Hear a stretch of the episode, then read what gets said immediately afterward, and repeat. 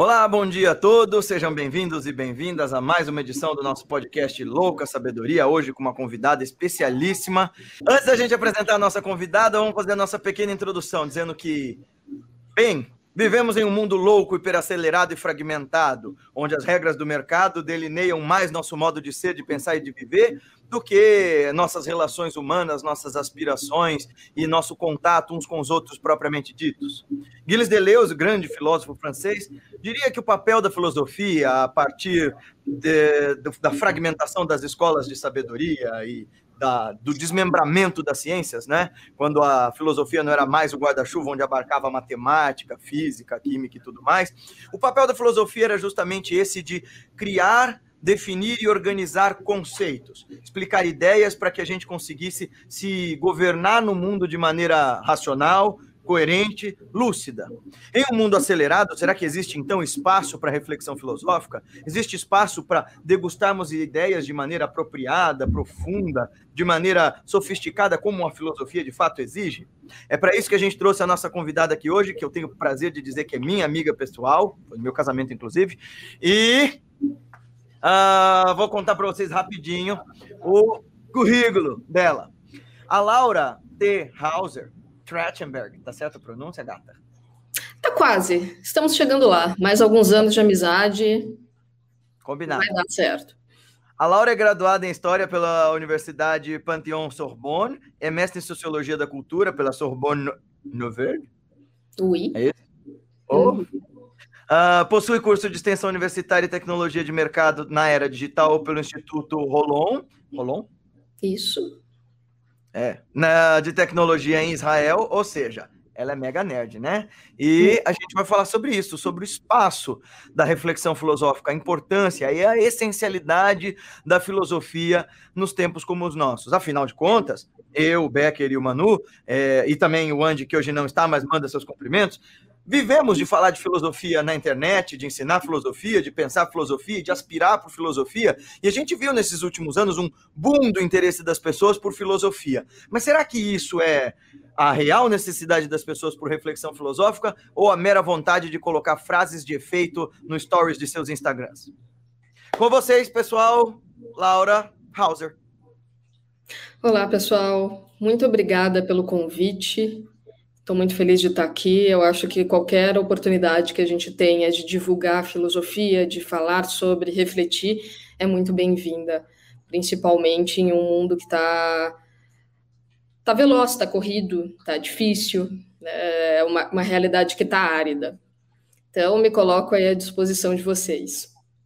Show, seja bem-vinda, Laura. Até para quem está chegando aqui, né, e gosta de uh, não ficar só vendo conteúdo besterol no Instagram e tal. Não, até não sei se a Laura tem Facebook. Recomendo entrarem lá no Instagram dela, que tem um, uh, bastante coisa legal ali, informação passada de forma uh, bastante democrática, o que é muito interessante, não só dado a quantidade de besteira que a gente tem na internet, mas também porque muita gente inteligente é, como ela não consegue passar democraticamente o conhecimento e lá tá as coisas bem passadinhas, é, bem acessível. É só procurar pelo nome dela, tá escrito embaixo dela ali. O nome é difícil, gente, mas não tenham isso como uma barreira. É, é só mas o bom é que a gente tá online aqui, qualquer um consegue é. colocar aí no celular. o, o, o, nome, o nome é de filósofo. O nome é de filósofo. O nome é de filósofo. Né? Não pode ser nome fácil. É. Exatamente. E filósofo Finge, braba, né? Não finge uma chiqueza, assim, mas não é. É, é filósofo braba, mano. Pô. Ela é brava, posso dizer que ela é, viu? Eu sou, as pessoas dizem que eu sou, mas eu sou um docinho. O Gui sabe. Muito bem, pessoal, é isso. Vocês podem fazer todas as perguntas que quiserem para nós quatro, mas antes a gente vai fazer um preâmbulo. Lá, conta um pouquinho para nós da sua história, da sua trajetória acadêmica uhum. e o seu interesse pela filosofia e o seu trabalho hoje. Aliás, a Laura também tem um podcast que ela virou para mim quando me contou o que estava fazendo, falou assim: nossa, mas você se interessou por isso? É claro que sim. Primeiro, porque tudo que é do humano me interessa. E segundo, porque além de filósofa, historiadora, blá, blá, blá, blá, super chique, minha amiga e professora da School of Life, A Laura também é judia e adora refletir sobre sua ancestralidade judaica, né, lá? E, e, eu acho que existe um campo de reflexão filosófica, né? Alguns dos meus filósofos favoritos, como o Buber, por exemplo, são judeus, o Spinoza, enfim. E ela tem um podcast com um rabino, meu não vou lembrar agora o nome dele. É o Qual Rogério, é? Rogério Kuckerman. Que ele, é, ele foi economista, hoje ele é rabino. E é muito interessante, o podcast se chama Carro Passando, o podcast se chama 5.8. E é muito legal, um prazer que eu tenho em fazer esse podcast, porque, assim, além do Rogério ser um amigo querido, sim, eu tenho um amigo rabino, ninguém acredita, mas sim, eu tenho, e é amigo mesmo, assim, de tomar cerveja, sabe? Falar das mazelas amorosas da vida. E além dele ser é, rabino, ele é um cara que também tem algo de reflexão e de filosofia, ele é inteligentíssimo. É, nós dois somos judeus muito liberais, eu bem menos religiosa que ele, obviamente, né? Eu não, eu, eu me vejo como uma judia liberal, cultural, né? Eu não, não sou religiosa e ele é religioso, mas de uma maneira muito liberal, muito é, muito é, acolhedora de todas as tribos. Né? E nossa ideia nesse podcast é refletir sobre o judaísmo do futuro e o futuro do judaísmo. E o que é muito bacana, porque a gente acaba conversando com intelectuais de várias áreas, religiosos ou não, é, liberais ou não, de esquerda, de direita. E eu acho que isso é algo que falta. E como o Gui diz, né, por mais que essa reflexão seja voltada para o judaísmo, ela se torna universal, é. Porque o judaísmo é apenas um microcosmo daquilo que é mundo, né?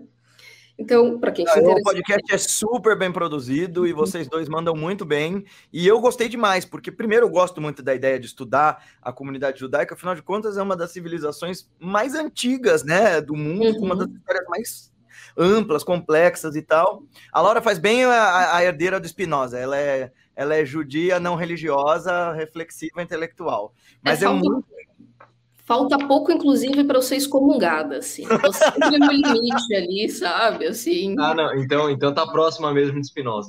Tô, tô próxima mesmo. Aliás, Bem é um próxima. dos filósofos que eu mais gosto, né? Inclusive, para quem não. É, como o Emanuel falou, eu adoro democratizar conhecimento. Acho que o conhecimento tem que ser democratizado.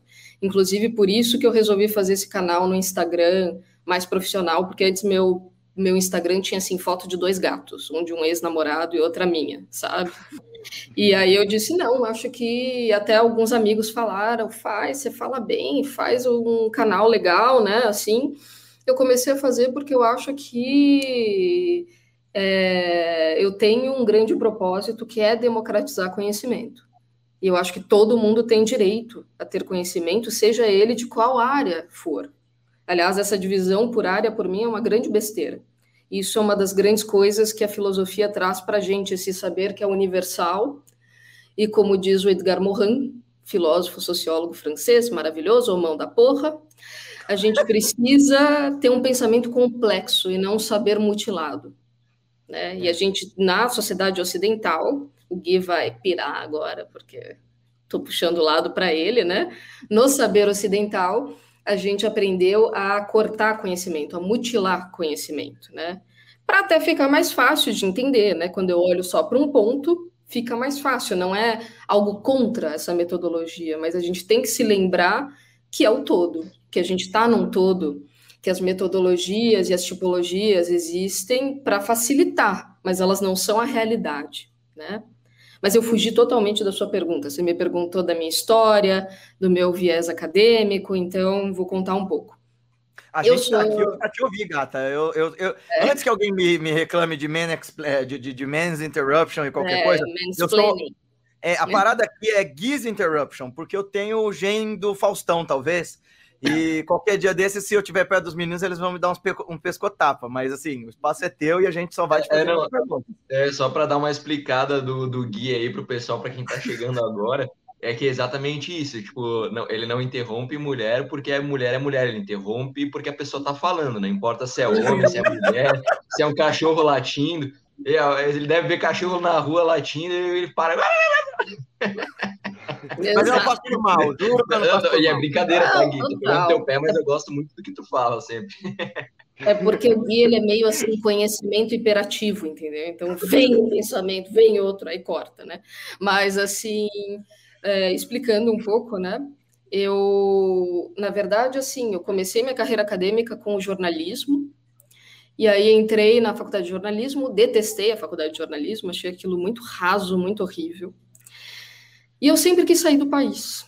Não porque eu não gostava do meu país, mas porque eu queria ver outra cultura, queria ver outra cultura, ver outra vida. E, obviamente, minha família olhou para mim e disse: Israel, tu vai para Israel, né? vai para Israel, porque Israel tu tem família, tu, né, assim, tem todo um discurso, minha família é daqueles intelectuais judeus bem liberais, mas super, né, intelectuais, então, assim, sempre aquele discurso, porque Israel tem os maiores prêmios Nobel, e vai ser incrível, e não sei o que, eu disse, ok, mas um belo dia eu estava lendo Cem Anos de Solidão, que foi um livro que mudou a minha vida literalmente, né, estava lendo Cem Anos de Solidão, Garcia Marques, aliás, recomendo, e, e aí, assim, começou a cair uma ficha, um insight, né? É, sobre sobre o que, que eu estava repetindo da minha família. Isso era um momento pessoal muito difícil em casa, meus pais estavam se divorciando. Eu disse: está na hora de cortar esses ciclos familiares, esses ciclos de solidão familiares. E aí eu disse: eu quero ir para um lugar que não tenha nada a ver com a minha família. Nada a ver. Aí eu olhei para minha prateleira cheio de literatura francesa, era o que eu gostava na época, né? Até hoje gosto, mas na época eu gostava até mais. E aí eu disse, quer saber? Vou para a França. Peguei uma mochila, fui, fiquei seis meses lá, aprendi muito bem francês, passei num teste que era para se inscrever na faculdade, me inscrevi e fui aceita em história, que foi sempre minha segunda opção. É, e eu sou apaixonada por história. Então, fiz história lá na Sorbonne, que é um curso, um dos cursos mais antigos, mais tradicionais, o que foi muito lindo, muito difícil, mas muito lindo, porque eu aprendi a metodologia histórica, histórica mesmo, daqueles historiadores, e eu já trabalhava no mundo da cultura, né? Eu já tinha coordenado o Flip, a Festa Literária de Paraty aqui no Brasil, tinha trabalhado no SESC, meu primeiro trabalho foi como mediadora cultural, disse, quer saber, vou fazer um mestrado nessa área. Entrei num mestrado de mediação cultural e no segundo ano me especializei na sociologia da cultura, que é uh, basicamente ver a realidade sob uma lente, pela uma lente das artes. Então, o que, que as artes dizem sobre nossa sociedade? Por exemplo, por que que nesse país onde estamos, a gente demorou tanto tempo para começar a tombar terreiros de Umbanda? Né? Por que, que os prédios tombados até então eram todos de estilo europeu? Por que, que a gente demorou tanto para valorizar o samba? Por que, que a gente mandou, enviou uma Carmen Miranda branca com uma banana na cabeça para exportar nossa música para lá? Acho que vocês sabem a resposta, né? Não preciso discorrer aqui, porque a gente é um país racista, vídeo que está aí no, no poder, né? E aí, muito bem. Então, fui nessa, nessa linha, trabalhei em várias áreas, inclusive a área diplomática. Fui para Israel depois, porque eu me interessei, eu fui indo muito por uma questão profissional para o viés da inovação. E gostei demais, me abriu um mundo aí, né? E aí comecei a estudar sociologia da tecnologia, que é ver a sociedade pela tecnologia, pelas mudanças tecnológicas, influências, e aí que eu fui para Israel, então, mas aí, como Laura, indivídua formada por minha escolha e não por uma escolha familiar, fazer esse curso sobre tecnologia de mercado. E foi muito bacana, fiquei dois meses lá e voltei para cá, e eu até hoje, hoje pretendo fazer um doutorado em sociologia da tecnologia. É isso, pessoal. O, o, o, tá. Em grandes palavras, assim.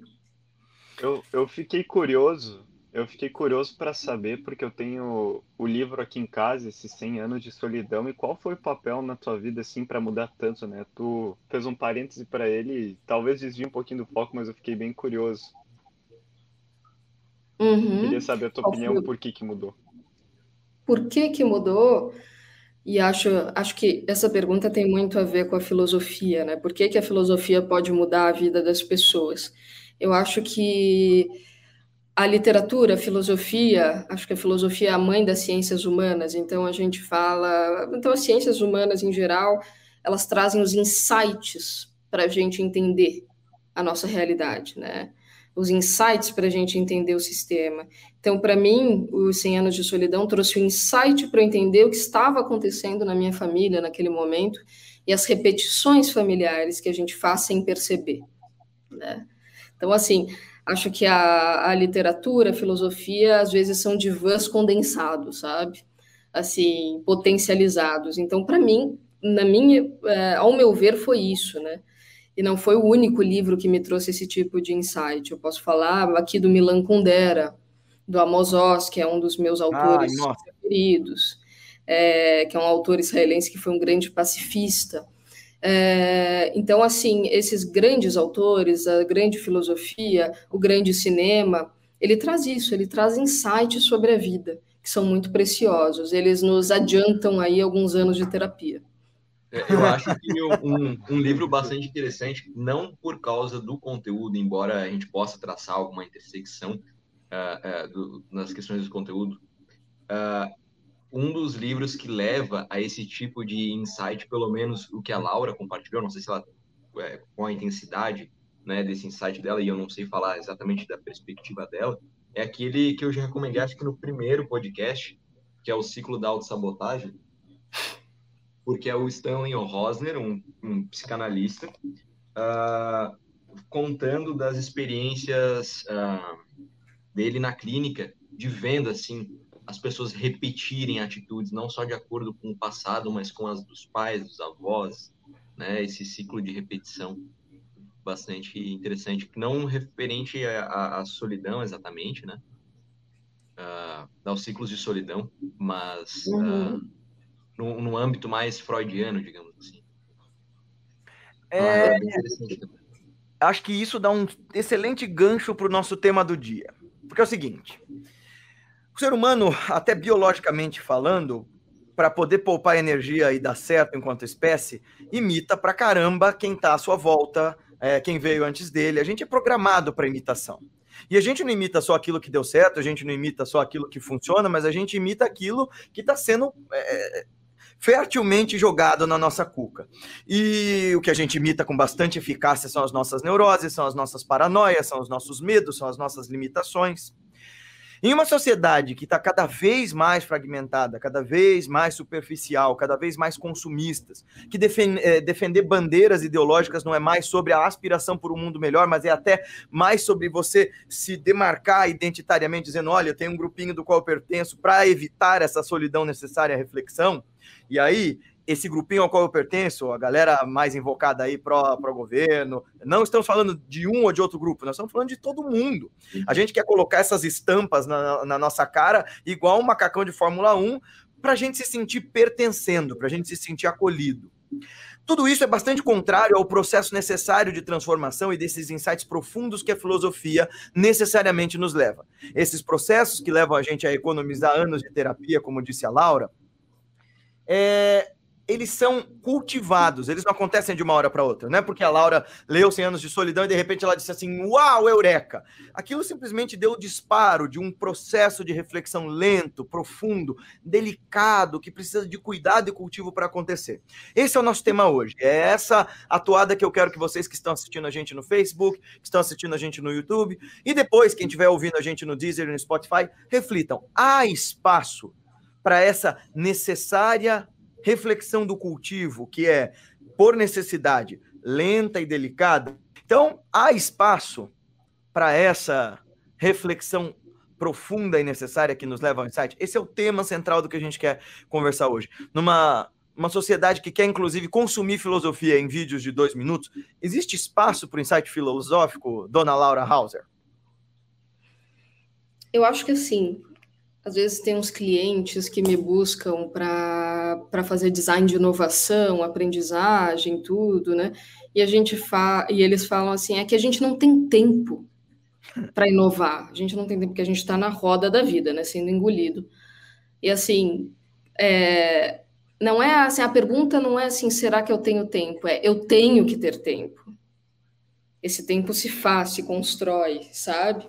Então, assim, sim, a gente está numa sociedade do cansaço, como diz o filósofo Byung-Chul Han, coreano maravilhoso, outro homão da porra. É, e, assim, uma das grandes vantagens da filosofia nesse momento altamente tecnológico e que sempre foi, na verdade, foi compreender onde a gente está, compreender o sistema né, em que a gente vive. E o Byung-Chul Han, justamente, ele, ele, ele explica para a gente né, que se antes a gente era, é, era pressionado e a gente se cansava e se acabava por ser pressionado por alguém, agora a gente se autopressiona. Né? Agora a gente se auto-acaba, a gente se auto-cobra, e se não tem sucesso, é porque nós não somos o bastante, né? Então, perfeito, né? Não tem nem contra quem se revoltar aqui. Então, assim, é... eu acho que o insight filosófico acontece quando a gente sai da roda do hamster, sabe? Para de correr na rodinha do hamster e sai. Então, assim, existe espaço? Sim, existe. Se a gente conseguir sair da rodinha do hamster, se a gente conseguir ter momentos de contemplação, nem que seja assim, uma hora por dia, sabe? E por contemplar, eu digo, pode ser assistir um filme, pode ser, pode ser é, ler um livro, né? Acho que o mais mais interessante seria essa, esse aspecto da leitura. Meditar, então, melhor ainda né? Mas, tipo, é, é, é se dar, acho que o primeiro ponto é dar-se conta de onde eu tô, por que, que eu não tenho, por que, que eu tenho essa falta de tempo, e como e como refletir sobre isso, refletir sobre as coisas que, que acontecem. Eu acho que é sair do estado de alienação. Então, assim, não é será que tem tempo? Tem, sempre teve. É, a gente fala hoje da tecnologia que ou assim do, dos feeds né, de notícias que estão nos estafando mentalmente, né, que estão nos levando à síndrome do burnout, mas a gente passou por ditaduras, a gente passou por tiranias. Os primeiros filósofos estavam em, entre governos tiranos. Vocês acham que eles tinham tempo? Ai, que lindo, vou olhar para o sol, sabe? Não, eles fizeram o tempo, né? Eu não estou falando que todo mundo tem. Era soldado, né? Soldado aposentado. É, assim, não estou falando é. que assim todo mundo tenha que ter filo... ser filósofo nesse sentido, mas assim todo mundo consegue ter a percepção sobre a sua realidade. Sartre, Sartre escrevia enquanto estava tendo ocupação alemã, onde ele estava morando e tinha que se proteger. Exato. Exato. É, e inclusive o desgraçado ele vai falar que ele nunca se sentiu tão livre quanto estava lutando contra a ocupação alemã, né? lutando no sentido político, não né? lutou muito, né? Podia ter é, feito lutando, lutando, no, lutando no sentido político. É, é claro que é mais fácil eu me sentir livre se tem alguém lutando por mim e eu tô numa sala, né, só com medo que o pessoal morra, né, não, não uhum. no campo mesmo. Mas uh, a reflexão também é bastante interessante. Uhum. Mas sabe que tem uma frase do Sartre, tem uma frase do Sartre que eu acho que entra muito nesse contexto, que é assim, o que eu faço com o que fizeram de mim? Uhum.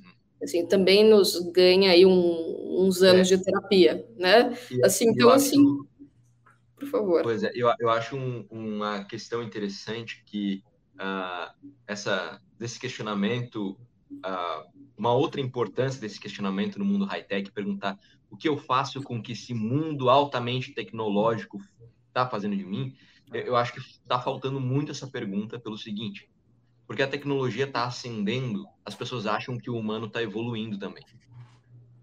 Sabe? Então elas acham que elas são alguém melhor do que uh, as pessoas nos anos 50, no século XIX, uhum. no século XX, enfim. Uh, só que assim, o ser humano não apresenta uma real evolução, né? A tecnologia que tem apresentado. Então, é, uh, é interessante a gente refletir o que, que a gente realmente está fazendo de nós mesmos.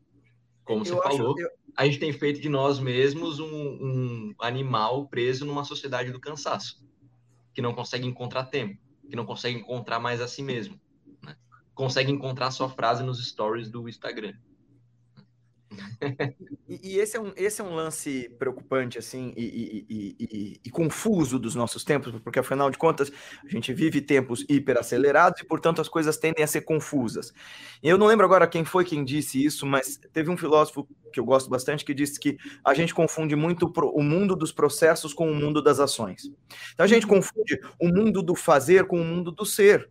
E isso, no mundo de hoje, é absolutamente patente. A gente se define pelo cargo que a gente ocupa, a gente se define pelas aspirações que a gente tem. Me parece, eu desconfio, que essa ideia de liberdade do Sartre, inclusive uh, em meio a uma guerra, se devia mais a um fato singular que a gente não se dá conta. Na guerra, você é esvaziado dos desnecessários, você é esvaziado das contingências da sua mente, você é esvaziado dos adereços, daquela, daqueles stamps todos que a gente quer usar no nosso macacão. Olha, aqui você tem que se preocupar com uma coisa essencial: sobreviver e fazer sobreviver os seus. Você tem que se preocupar com aqueles valores essenciais que você cultivou, com seu equilíbrio conativo. O que, que é que te move na vida? Porque todas as outras adjacências e as suas outras aspirações caíram por terra. Eu achava lá que a gente ia ver isso durante a pandemia. Mas, de novo, a gente criou um mundo artificial, e esse é o lance de a gente tentar refletir filosoficamente esse mundo high-tech, né? As pessoas gostam de ver o mundo virtual, por exemplo, como um mundo artificial, mas ele hoje é mais presente na nossa vida cotidiana do que a nossa, a nossa vida de relações. Estamos aqui, eu, uma amiga queridíssima que eu não vejo há mais de um ano, nos falando graças a esse mundo high-tech. Então, esse universo high-tech faz mais parte da nossa vida cotidiana do que uh, a nossa vida prática, mas a gente confunde muito o mundo das ações com o mundo, uh, o mundo real, o mundo uh, do ser.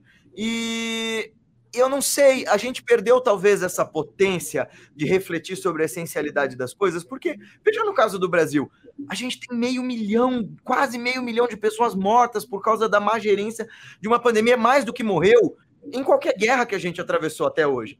E a gente está pasmado em relação a isso. Esse seria um momento de reflexões filosóficas muito profundas. O que, que é que está acontecendo com a gente?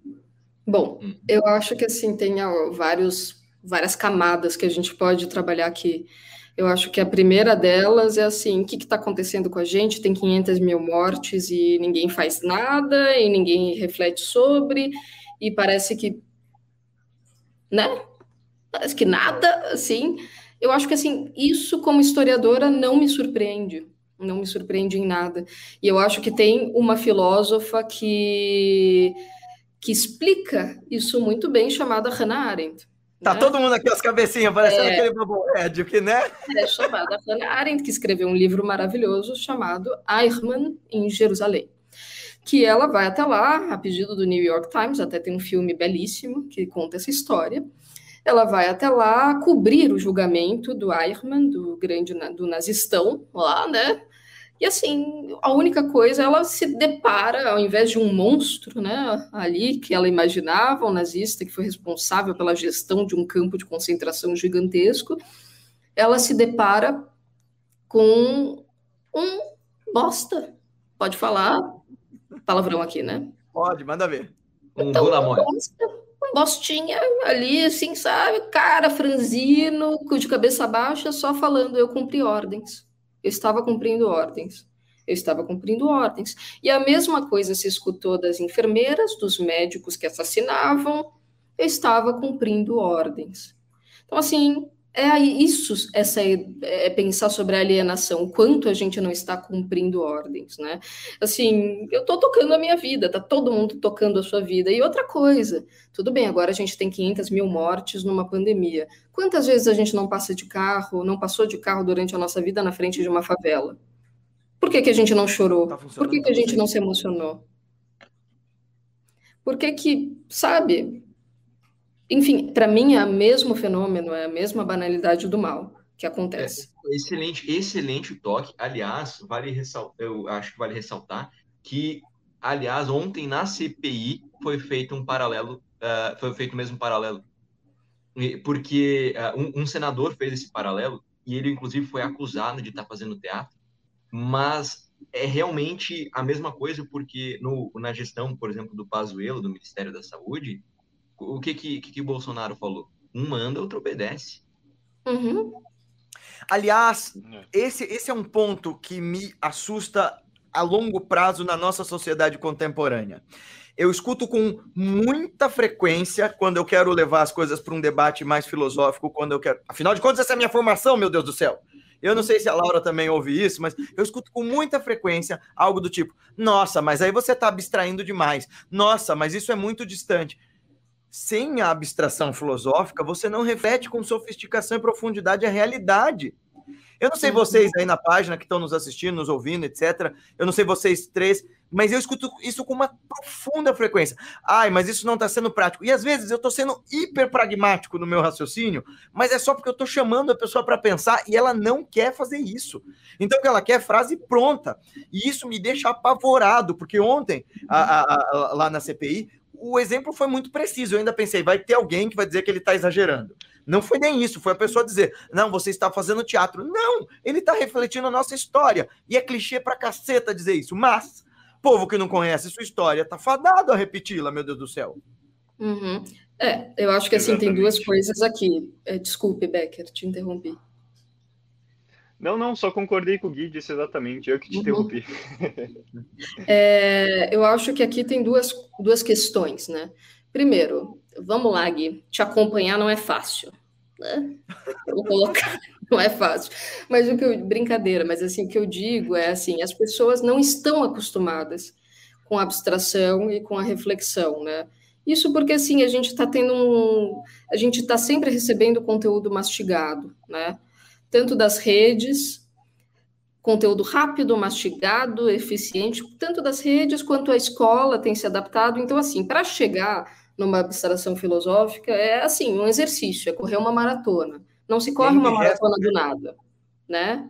Não se corre uma maratona do nada. Você precisa de educação de qualidade, você precisa é, de pais que te estimulem a ler, você precisa de dinheiro para livro, você precisa de comida na mesa, né? Ou seja, a gente tem questões estruturais no nosso país que nos tiram disso. Né? Uhum. Tem até um livro do Fernando Savater, que é um filósofo, eu achei lindo, foi o primeiro livro de filosofia que eu li. E ele são as perguntas da vida, algo do tipo. E ele fala uma coisa que eu acho que assim falta essa compreensão para os intelectuais, né? Porque a gente tem uma elite intelectual também, filha da puta, né? E assim, então, que fala que as perguntas filosóficas são aquelas que a gente faz quando a gente não tem fome, quando a gente tem um teto na nossa cabeça, quando a gente tem aquecimento em casa, quando a gente não precisa trabalhar 18 horas por dia para sustentar a família. Tá? Então, assim, também não é do nada que essas coisas acontecem, né? E acho que esse é um primeiro ponto. Um, mas eu concordo com você, eu acho que então, outro ponto que eu acho que falando de high-tech é onde a tecnologia pode estar potencializando coisas que já existiram. Quer dizer, já existia a banalidade do mal, as pessoas já não interpretavam, já não tinham empatia, já não conseguiam sair da sua alienação. Ok, mas hoje a gente tem um potencializador. Isso daqui, um celularzinho. Todo mundo está com seu celular todo o tempo e fica mais fácil eu passar o pano em alguns sentimentos. O Bauman, outro grande filósofo, tem um livro maravilhoso com o Donskis, que é um filósofo do leste europeu, se chama Cegueira Moral. E ele fala uma coisa que eu acho muito interessante e perigosa, que é assim, as redes sociais nos enganam. As redes sociais dizem que a gente tem uma comunidade, elas dizem que a gente tem 3 mil amigos. Então eu não preciso me sentir solitário. Só que na verdade eu sou solitário. Elas dizem que tem uma voz, que eu tenho uma voz. Mas eu tenho, na... mas na verdade o lugar de fala, tese da Jamila Ribeiro, nunca foi tão explícito, né? Ou seja, aqueles que têm voz mesmo não precisam da rede, ou talvez precisem de outra maneira, mas a minha voz na rede é muito diferente de quem tem voz mesmo na rede, né? É, e não vamos esquecer que existe uma Cambridge Analytica, que é aquela empresa que gerencia dados, que ela dá a voz realmente. E não é à toa que Trump, os Bolsonaros foram eleitos, não é à toa que o Brexit aconteceu. Quem quiser saber mais sobre isso, tem um documentário maravilhoso na Netflix chamado Privacidade Hackeada, que mostra essa manipulação. Então, assim, a gente está sendo manipulado todo o tempo e as redes passando o pano. E eu não preciso mais sentir tédio, e eu não preciso mais me sentir sozinho, porque toda vez que eu sinto isso, eu abro meu Facebook, eu abro meu Instagram e eu tenho um feed infinito de conteúdo para eu me alienar ainda mais. Não que não exista bom conteúdo na rede, e não que as redes não tenham coisas maravilhosas. Não é isso, mas ela potencializa tanto o lado bom quanto o lado ruim. E esse é o lance do torpor também, né, Laura? Que, uhum. assim, é, é, é, você tá lá sendo né, amamentado com mentiras políticas, mentiras sociais, mentiras de todo tipo. E aí tem o vídeo do gatinho, tem o vídeo da receita, tem o trailer do filme novo. Então, a uhum. velocidade com que essas coisas são entuchadas na gente é tão rápida que você acaba aderindo àquela forma de pensar sem perceber. Uhum. É, tem até um filósofo da tecnologia muito interessante chamado Jaron Lanier. Ele, ele não é americano, ele é europeu, mas ele é judeu, ele justamente fugiu da Europa por antissemitismo, foi para os Estados Unidos. E ele é uma figura, assim, porque ele foi um dos caras que, tipo, formou a inteligência artificial no Vale do Silício. E hoje ele é um dos grandes militantes anti-rede. Então, assim, é um judeu, tipo, de dreads até a bunda. Assim, um cara fantástico. E ele escreveu um livro muito legal que se chama 10 Argumentos para Deletar Suas Redes Sociais. Não estou dizendo aqui que você tenha que deletar suas redes sociais, mas que você tem que entender como elas funcionam. E essa é a questão da filosofia. Entenda o seu contexto, né? É, é. Assim, entenda seu contexto. E ele explica que as re... É, que assim, é... isso é outra coisa, né? Uma explicação da Shoshana Zuboff, outra grande filósofa de Harvard, que fala sobre o capitalismo de vigilância, ela explica como o sistema econômico das redes e dos dados funciona e como eles podem manipular nosso comportamento, porque na verdade assim, por que, que os dados valem tanto, né? Porque eles estabelecem modelos preditivos. Então, a Apple, a então a empresa X compra os dados porque eu sei como as pessoas vão se comportar. Mas como que esses modelos preditivos podem ficar mais afinados se eu mudar o comportamento das pessoas. Então ela muda o comportamento, pode influenciar teu comportamento e o Jay Lanier fala, ela desperta o troll em você, né? Ela te dá sentimentos excitantes, então tanto o sentimento do gatinho, ó que fofo, quanto o sentimento de raiva, né? Ah. Então assim, esses sentimentos excitantes que te prendem lá. Com certeza. Tipo, uh, só para explicar, pra, caso alguém esteja assistindo e pensando assim, tá, faz sentido, mas como que isso realmente vai, vai, vai fazer eu decidir o que, que eu vou comer se uh, ah, o fulano tal, fulano de tal disse que vai influenciar até no que eu vou decidir uh, comer, o que eu vou decidir comprar. às vezes até antes de eu ver um anúncio. Como que isso é possível? Né? bom,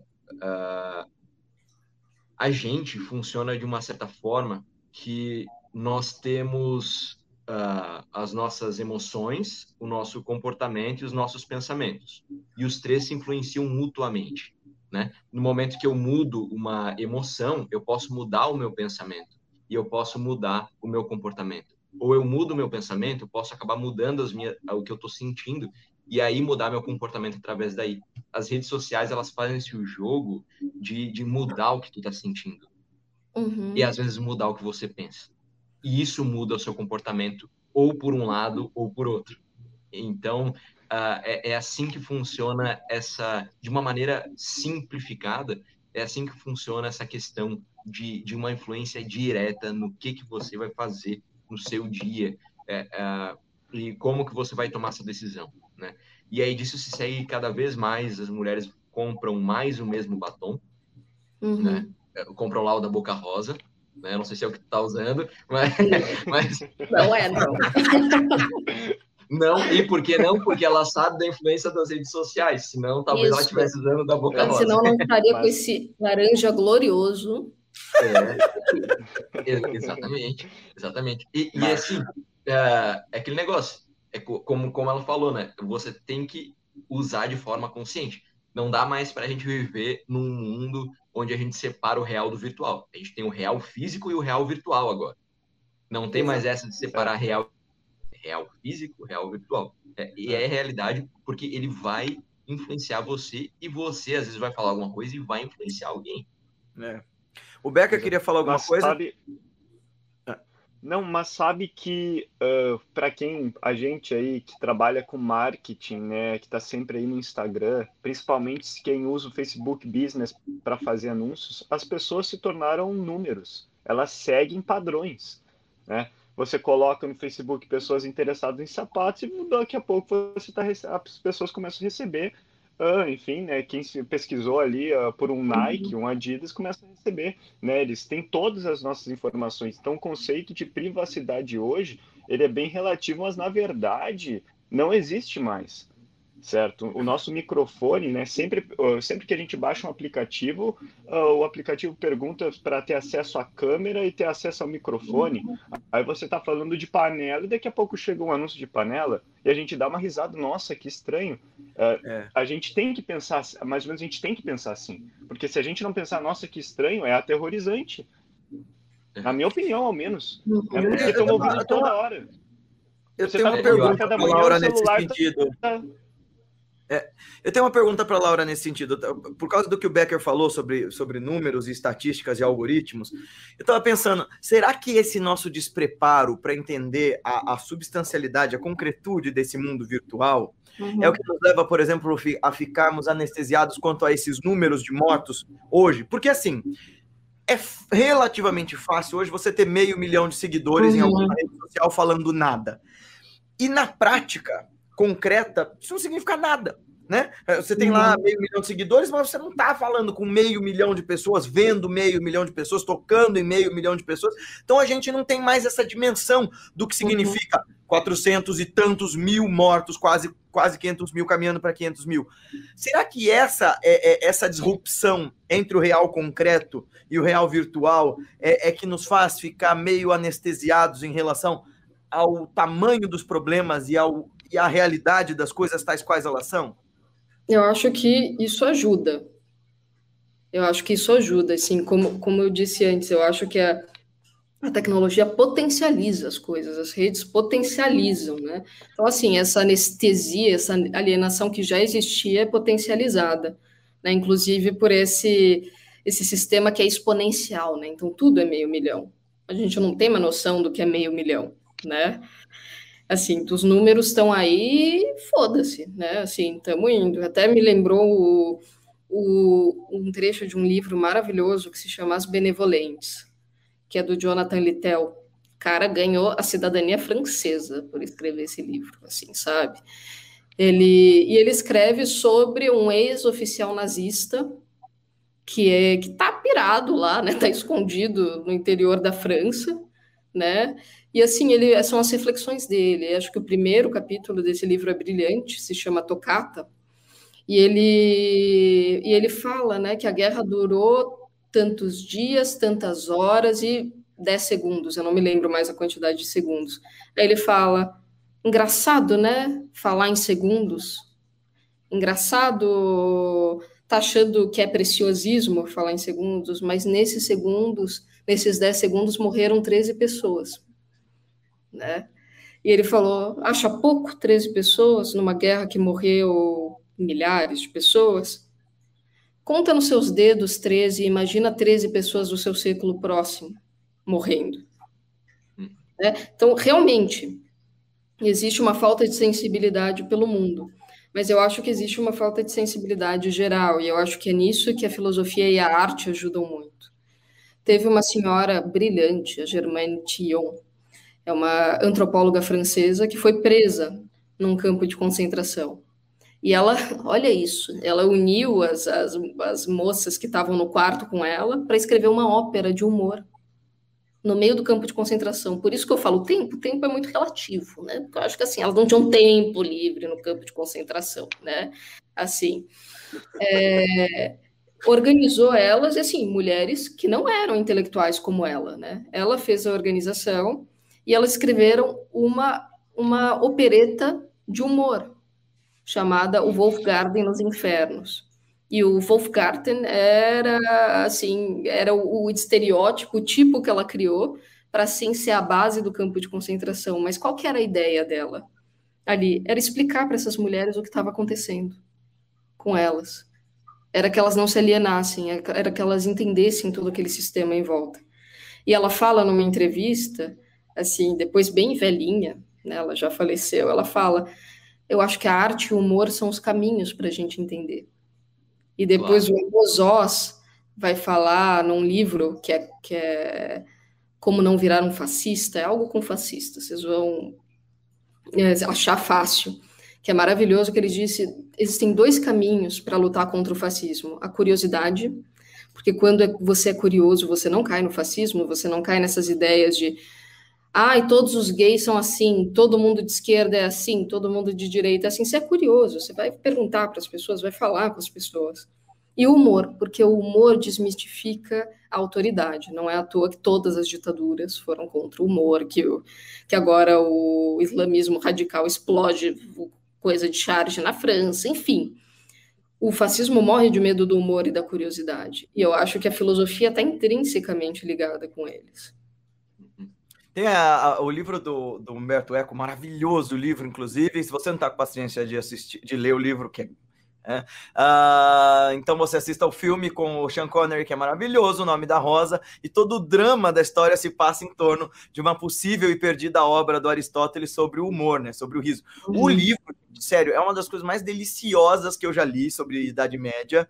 É, ele e os Pilares da Terra são um livro sobre Idade Média que você se transporta para a vida medieval de verdade, não para um, um, romance de capa espada. É incrível. Uhum.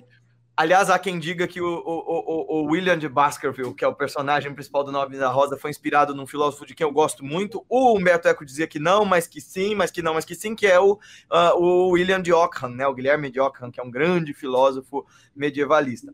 É, temos um monte de perguntas aqui. Podemos passar para os comentários do pessoal?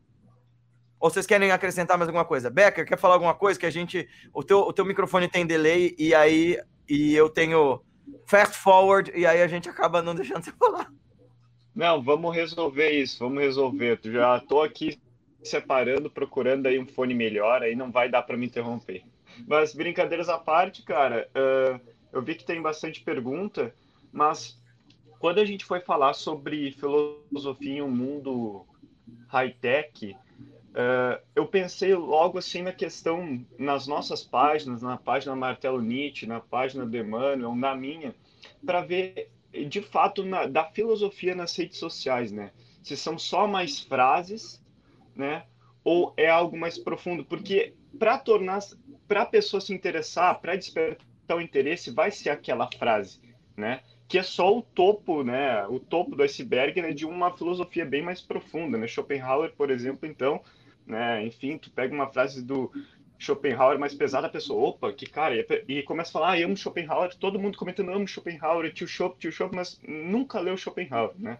Então eu comecei a pensar, pera, o meme, o meme banaliza a filosofia, mas ao mesmo tempo torna ela torna ela acessível e a pessoa se diverte, opa, o que que é? Entende? Então tem os dois lados, sabe? É isso que eu comecei a refletir, né? Tem o lado bom que uhum. torna acessível e o lado ruim que para aquele que é para aquela pessoa com raciocínio retilíneo que não ultrapassa uh, uma outra linha, uh, simplesmente acha que é aquilo e acha que a filosofia é só aquilo, né? Então depende muito também da compreensão né, da compreensão da pessoa que está na rede social aí. E é muito difícil hoje em dia porque tudo está muito superficial, né? Então torna a filosofia também superficial e daí tem aquela preocupação, porque se eu sou profundir mais, a pessoa não se interessa. Então tem essa briga, assim, né? Uh, que torna difícil, né? Ou é muito banal ou é muito uh, uhum. pouco acessível. Você sabe que uma é das isso? participantes desse programa de hoje foi uma das pessoas que tem me ajudado há anos a lidar substancialmente com esse problema, Becker. Porque, veja, meu trabalho, minha vida, minha prática diária é meditação. E se existe um negócio que está sendo uh, produtificado e banalizado, são as práticas meditativas, que são essencialmente o caminho de reflexão filosófica profunda. Aliás, tem um filósofo também francês, o Pierre Hadot, a gente trouxe na, numa live aqui do canal o Lucas Machado, meu amigo, para falar sobre esse cara. Ele mostra que os gregos essencialmente meditavam tal e qual os indianos, só que aqui no Ocidente a gente preferiu cortar essa parte da história. Né? Que o Sócrates passava horas e horas sentado ao sol antes de começar a discursar. Enfim, eu uhum. recomendo que vocês leiam Pierre Hadot e os exercícios espirituais. Uh, e a Laura foi uma das pessoas que me ajudou muito a entender esse eixo, assim. Uh, porque né, quem vê a Laura falando como essa mega intelectual que ela é, é, não percebe o lado ultra pragmático que ela tem, também como, né, uma pessoa que precisa viver, ganhar dinheiro e tudo mais, né, lá. E eu falava é, para ela, nossa, mas essa porra de autoajuda tá transformando meditação numa coisa que ela não é. E aí um dia, numa conversa comigo, ela fez assim, sabe, viado? Eu acho que a gente tinha que relaxar um pouco mais sobre isso e lembrar que tem um monte de gente que consegue só entrar numa via de conhecimento e de transformação através dessa porta banal. Então, assim, se a gente precisa vestir essa camisa para depois vender para a pessoa a coisa substancial e real e profunda, beleza, faz teu jogo e vive tua vida. Eu, é, né?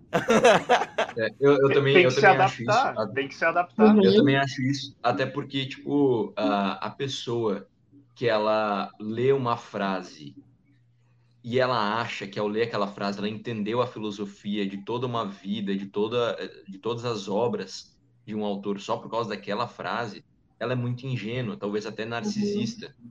Né? Talvez não seja ingênuo, talvez seja um narcisista tipo absurdo assim, que lê a frase de, por exemplo, eu já postei duas vezes uh, uh, sobre Deus estar morto, né? O que, que foi Deus estar uhum. morto?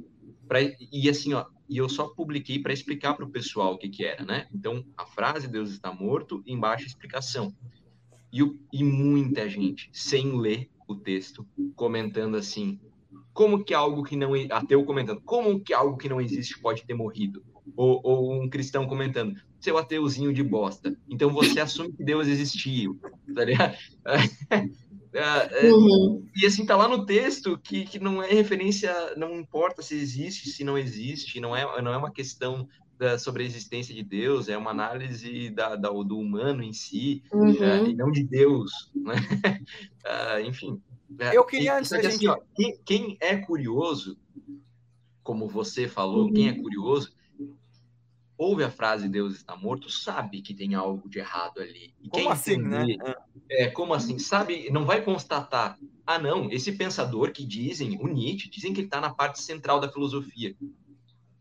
Tu, se tu sabe disso, se tu tem um, um, pouco de curiosidade, tu vai entender que ele não está querendo dizer que Deus existiu e morreu, né? Como é que pode o cara que está na parte central da filosofia ser, uhum. ser tão vulgar, né? E, e, assim, acho que tem aquilo, por isso que é tão importante entender o contexto e pensar sobre onde a gente está. Porque se as pessoas saíssem um pouco da lógica do troll, falando, peraí, isso me causou raiva, isso me causou, ou me causou espanto, etc., e pensassem, não, deixa eu ler o que esse cara escreveu, né? Assim, o que, que é isso, né? E usasse a curiosidade, etc., e até assim, por exemplo, eu leio coisas que me dão muita raiva no Facebook, né? Ultimamente, por exemplo, está sendo um pouco difícil, né? Assim, vontade de perder o réu primário, muitas vezes, né? Mas, assim, eu sei do que está acontecendo, eu tenho uma, uma, uma capacidade de interpretar e falar: será que vale eu entrar nessa discussão? Será que vale? Assim, ou, ou no teu caso, né, que vai essa frase do Nietzsche, deixa eu entender né? Deixa eu olhar isso daqui que me surpreendeu, que não necessariamente eu concordo, mas me surpreendeu. Né? É, e, e, aí tá, tu acaba por mudar quem está disposto a mudar, quem tem curiosidade. Uhum. E tu acaba por não mudar aquele que não ia mudar de qualquer jeito. Uhum. Exato. então, eu, então eu acho que é um papel nobre, papel nobre de quem não é, no caso, jovem místico, né? Até uhum. porque influenciar crenças em misticismos até Inclusive, é, eu sempre falo isso na minha, no meu Instagram e agora parei um pouco por causa de algumas ofensas que estava recebendo. Daí comecei a compartilhar o que um psicólogo fala lá, que ele fala que, cara, é, se acreditar em coisas místicas te leva a um narcisismo assim absurdo. Porque você começa. É, tem até uma frase de um filósofo, né? Primeiro, o cristão começa a acreditar mais no cristianismo do que na verdade. Uhum. Depois, uhum. começa a acreditar mais na sua igreja do que no cristianismo até que acaba por acreditar mais, do, mais em si mesmo do que qualquer coisa. Uhum. Eu, Eu, acho, acho que outra acaba... questão. Desculpe, te interrompi. É, é só que eu acho que esse acaba sendo o, o destino da, da crença no místico sem a reflexão. Não é que você não pode acreditar no, em Jesus, né? Não é isso que eu tô querendo dizer. É, é, é Uhum. Pode, pode, pode seguir. Fala lá. Eu acho que assim tem outra outra grande importância da filosofia hoje e sempre, na verdade, essa, que é assim pensar em, em verdades maiores, né? Verdades que ultrapassem o pragmatismo do dia a dia e as estruturas do dia a dia. Então, por exemplo, a gente tem uma é, saber ver que a gente tem uma uma realidade e uma narrativa imposta que é messiânica. Então, assim, que veio da religião, mas que passou para o Estado, enfim. Então, a gente está sempre esperando que alguém venha resolver problemas, que alguém, o Messias vai voltar, no caso do meu povo, o Jesus é o Senhor, no caso do, é, no caso católico, enfim, o cristão, né? Uh, Deus, a gente está sempre olhando para coisas maiores que vão resolver. E eu não estou falando aqui de crença, você pode acreditar no que você quiser. Mas eu acho que assim tem algo que a filosofia trata que é ética. Ética é o que você faz, qual é a coisa certa a fazer. Então, assim, quais são as minhas premissas e meus é, objetivos e assim é, quais são os meus critérios pessoais que são imutáveis e que não são é, que não podem ser. É, como é que eu posso falar? Negociáveis, que não são negociáveis. Assim, por exemplo, para mim, é, um candidato racista ou homofóbico, seja ele de direita ou de esquerda, não voto, porque isso vai contra os meus princípios éticos. É, aliás, se um rabino é racista ou homofóbico, para mim, eu não vou na sinagoga dele. Então você percebe que isso vai além de religião, de posição política, de qualquer coisa. É algo que é maior. E essa filosofia ética da, é, é, é extremamente importante para o mundo de hoje e para o mundo de sempre. E isso e nos ajuda. Para o mundo high-tech. E para o mundo high-tech. Porque, assim, é, é aquilo, esses princípios vão ser potencializados. Tanto os princípios e a falta deles né, tanto racismo como homofobia, como, ou como o contrário, a luta contra, tudo isso vai sendo potencializado. Inclusive, saiu um, um, uma, um documentário maravilhoso na Netflix chamado Coded Bias, que, é, que trabalha, que fala justamente sobre como o reconhecimento facial está potencializando o racismo. Uhum. Eu vou falar sobre, sobre esse documentário no domingo. Mas, assim, é... então, assim, quais são nossos princípios? O que, que a gente não vai negociar? Independente de religião, independente de política, independente de qualquer coisa. E, inclusive, uh, em oportunidades que surgem na, na alta tecnologia, né? Uhum. Como a venda de dados. Cara, uh, esse, esse, essa Cambridge aí, que, que é Analytics, é uma, é uma é algo totalmente antiético. É, na, na minha perspectiva. Esse, esse, né? é o meu, esse é o meu ponto, sabe? E é uma das coisas que eu, que eu aprecio. Eu acabei fazendo uma, uma pós, é, é uma formação em ética, e isso foi uma das coisas que mais me fez me apaixonar pela filosofia e tentar explicar para as pessoas que a filosofia é altamente aplicável e pragmática e é para isso que ela serve. E se houvesse algo maior ainda do que o que o Deleuze explica no, no que é filosofia, né? Definir conceitos, explicar conceitos, seria trazer para nós a possibilidade da reflexão ética. E uma coisa que um mundo individualista e consumista como o nosso nos provoca é essa confusão arbitrária e horrível entre moral e ética, né? Porque a tua moral, ela tem que servir para você. Ponto final, e essa moral tem que ser necessariamente questionada pela sua ética dia a dia. O problema é que a gente confunde de novo as regras de ouro que nos fazem aspirar por uma vida melhor, mais digna, mais bela e tudo mais, com aquilo que a gente tenta entojar nas pessoas. Peraí, se é bom para mim, tem que ser bom para todo mundo, essa é a minha verdade, então uhum. todo mundo tem que crer nela. Quando, na verdade, a bússola fundamental da ética é essa incômoda e indigesta é, provocação que você faz dia a dia a si mesmo, dizendo assim: será que eu estou tão certo sobre o que eu acredito? Será que eu estou tão uh, digno dos valores que eu digo defender quanto, eu, quanto realmente eu estou fazendo isso? Será que eu estou coerente entre o meu modo de falar, pensar e agir? Será que eu sou coerente nos meus modos de ação e de me apresentar para o mundo? E essa é uma das coisas que me, me incomoda e me, me, me, faz refletir bastante sobre a nossa sociedade contemporânea, que é eu preciso fazer uma vitrine moral. Né? Eu preciso arrotar valores para as pessoas. Olha bem, e esse aqui, esse cara, eu, eu indiscriminadamente falo mal. Olha o Silas Malafaia, assim, todos os indícios de corrupção do cara e ele querendo arrotar moral para todo mundo. Assim, não tem nada menos anticristão não tem nada mais anti, anticristão e antiprotestante, porque né, a gente olha lá atrás, é muito legal ver os historiadores falando. A, a, a, o protestantismo no Brasil se configurava por pessoas que viviam uma vida profundamente ética há uns 50, 60 anos atrás. E essa galera da teologia da prosperidade está pervertendo tudo que é de admirável no pensamento cristão, como a tentativa de criar uma sociedade mais coesa, mais digna para todo mundo, e dizendo: olha, é, vai atrás do teu porque você merece mais. O que é transcendente, espiritual e sagrado legitima isso. Então, vai atrás do teu, cara. Isso é a regra do jogo. É muito triste isso. É. Esse foi um dos problemas do protestantismo ir para os Estados Unidos, né? Eles transformaram é. isso numa, num, numa religião neoliberal de fazer dinheiro, né? E, é. inclusive, eles não usam muito dos milagres de Deus para converter as pessoas, né? Como promete, usa do marketing. É. Marketing.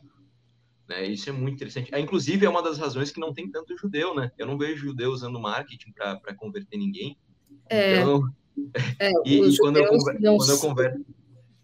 É, e quando eu vou, por exemplo, conversar com um judeu, ah, eu não não existe essa tentativa de me converter, tem a tentativa de me ouvir, de conversar, de dialogar, não. Uhum. Né? É, o judaísmo não é, não, uma, é, não é uma religião universalista, então ele não busca novos adeptos, né? É. Assim, quem quiser se converter vai bater na porta de uma sinagoga, vai conversar com o rabino, até os ultra-ortodoxos não convertem, uma coisa assim, é, não converter, mas assim, ainda assim existe, né? Mais difícil, mas existe. Os liberais convertem com mais facilidade, mas assim, você vai estudar dois anos sobre judaísmo, vai aprender muito, vai. É um outro processo, né? Vale muito a pena ouvir o podcast da Laura, o 5.8. Lá eles, inclusive, explicam o que é 5.8. Uhum. E tem um dos programas muito curiosos em que um dos, dos convidados é justamente um, um rapaz que é gay e recém-convertido ao judaísmo. E assim uhum. você vê que há, há, há, é muito inusitado, né? Não é uma religião missionária, né? Sim. Antes da gente entrar na, uhum. na cadeia de comentários, um comentário aqui em especial me levou a uma reflexão que eu não tinha falado a hora que você comentou sobre os problemas da cultura no Brasil lá, e é justamente a sua área de pesquisa do mestrado, né? Uhum. A Duda escreveu assim: ontem o estagiário da empresa que trabalha, um jovem de 20 anos, disse que a mãe briga com ele porque ele compra livros. Disse que é besteira gostar, é, que é besteira ler e gostar é, e gastar com livros. Tem duas dimensões aí, eu gostaria que você comentasse sobre elas. A primeira é aquela, retomar aquele ponto que você colocou para nós muito precisamente sobre as pessoas são ensinadas a achar que cultura não é essencial, porque quem está morrendo de fome não vai comprar livro mesmo. Uhum.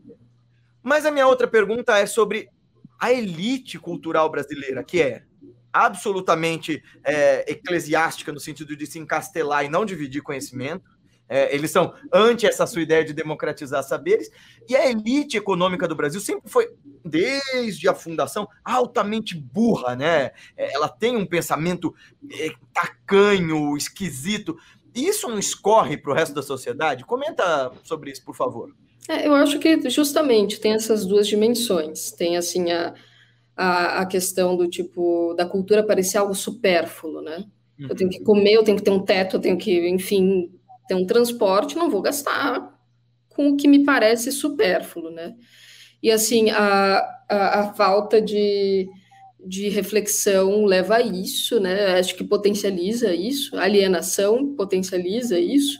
E eu acho que tem uma, uma questão também que é assim de, de tudo isso ser potencializado por uma cultura que é ferramental, né? Hum. Então, assim, as pessoas estão sempre se perguntando para que, que serve, para que, que serve, para que, que serve. Eu não sei se você passou por isso, mas eu, como historiadora e socióloga, sempre, né?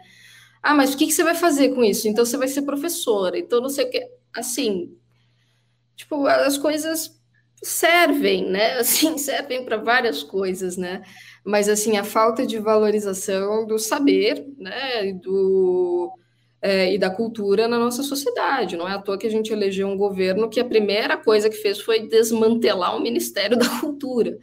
E a primeira coisa que foi fazer, e a primeira coisa que uma das primeiras coisas que disse, né, na questão da educação foi: "Ah, não vou não vamos investir mais em ciências humanas, em filosofia e sociologia, vamos investir é, na engenharia e não sei mais o que, porque é o que dá retorno rápido.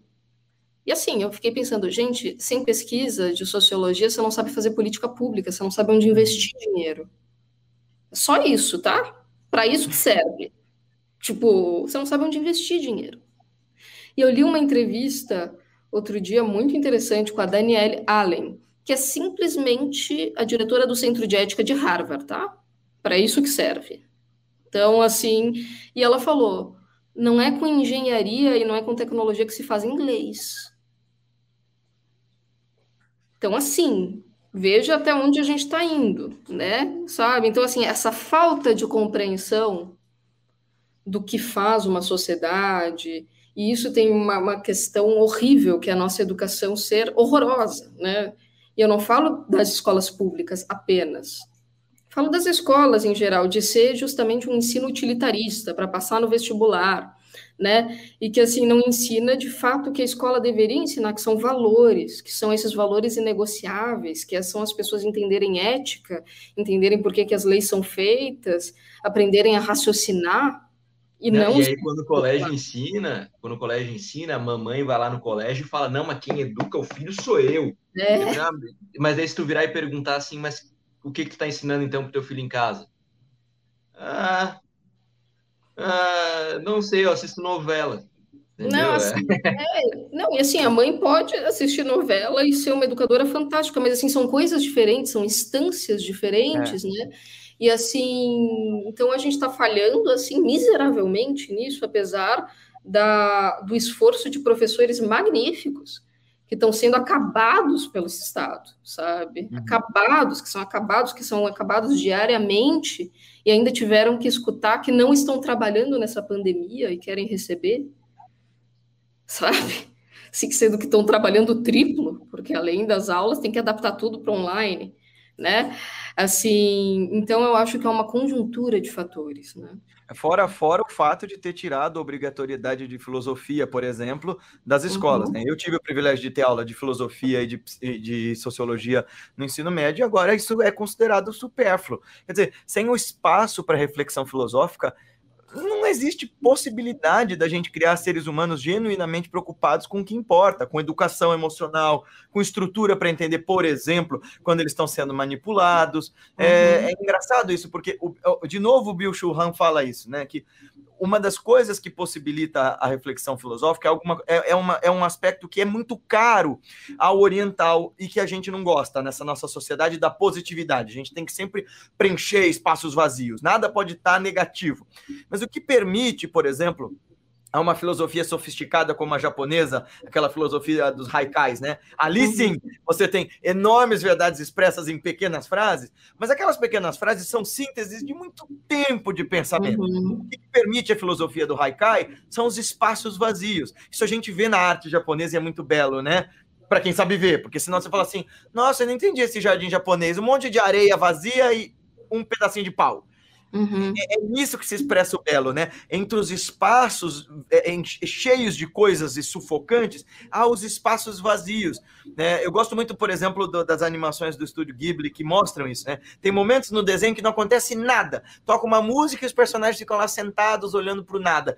É o momento de você digerir a sua existência. E esse espaço para o vazio, para o silêncio, esse espaço para o nada, é o que a gente precisava saber cultivar, sendo cada um de nós engenheiros, profissionais de TI ou o que fosse, para conseguir apreciar aquilo que a vida pode trazer de realmente profundo e reflexivo para cada um de nós. Ou então a gente vai vivendo uma espécie de piorada de Black uhum. Mirror misturada com aquele Love, Death and Robots. Vocês assistiram essas animações da Netflix? É maravilhoso. Uhum. É uma, é, acaba por se tu, tu, investir numa sociedade que as pessoas não sabem porque são felizes, não sabem porque são tristes, não, é, e aí a única justificativa que sobra é dizer que é porque foi que Deus quis.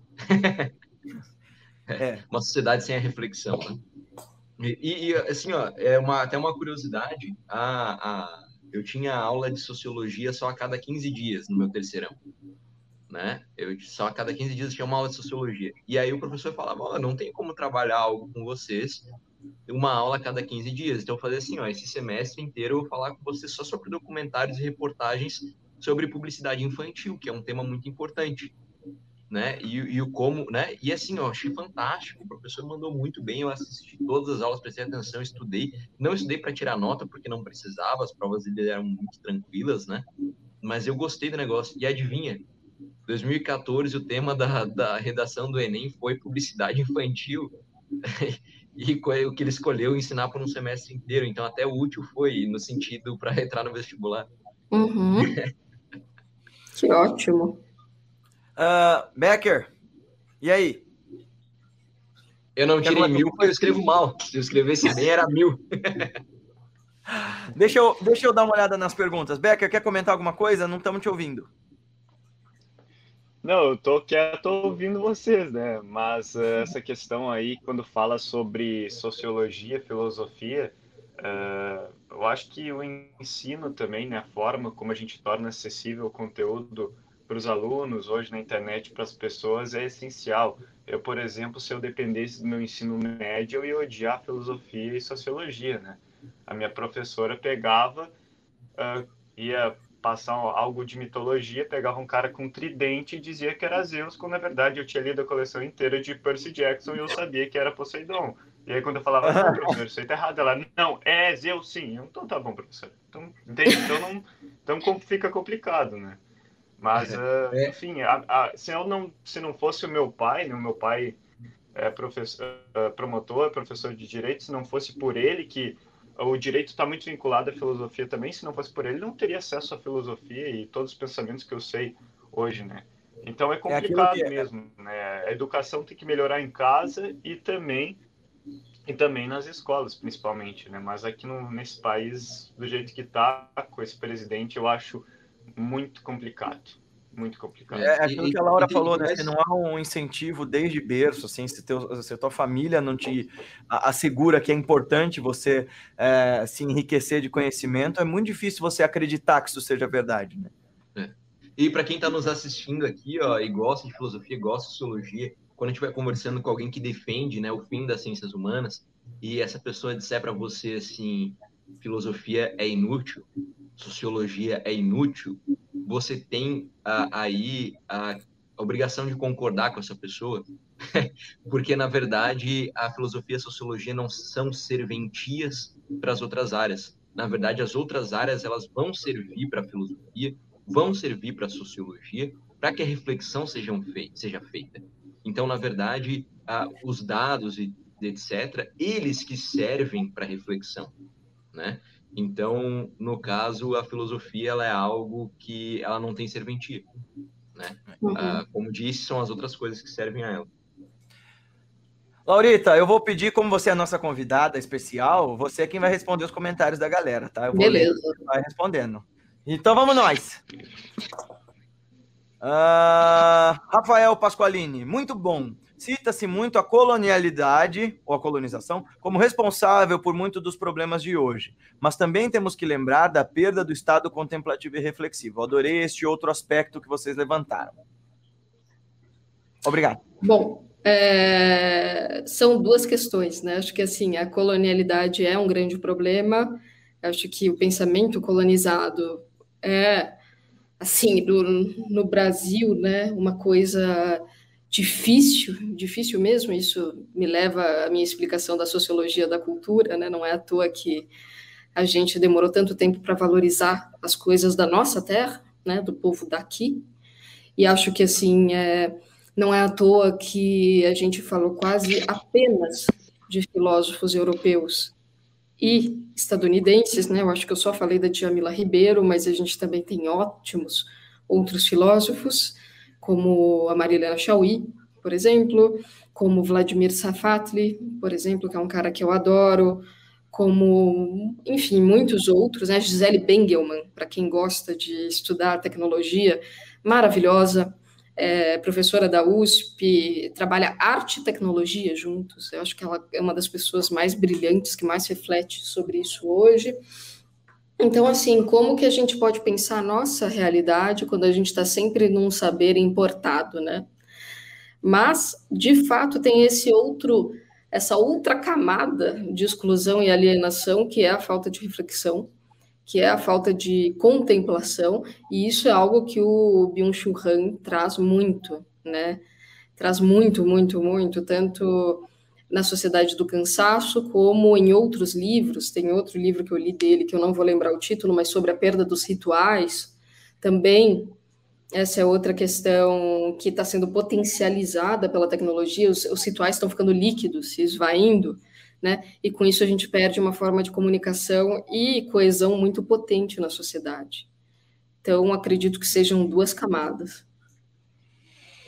Hum, comentários, galera?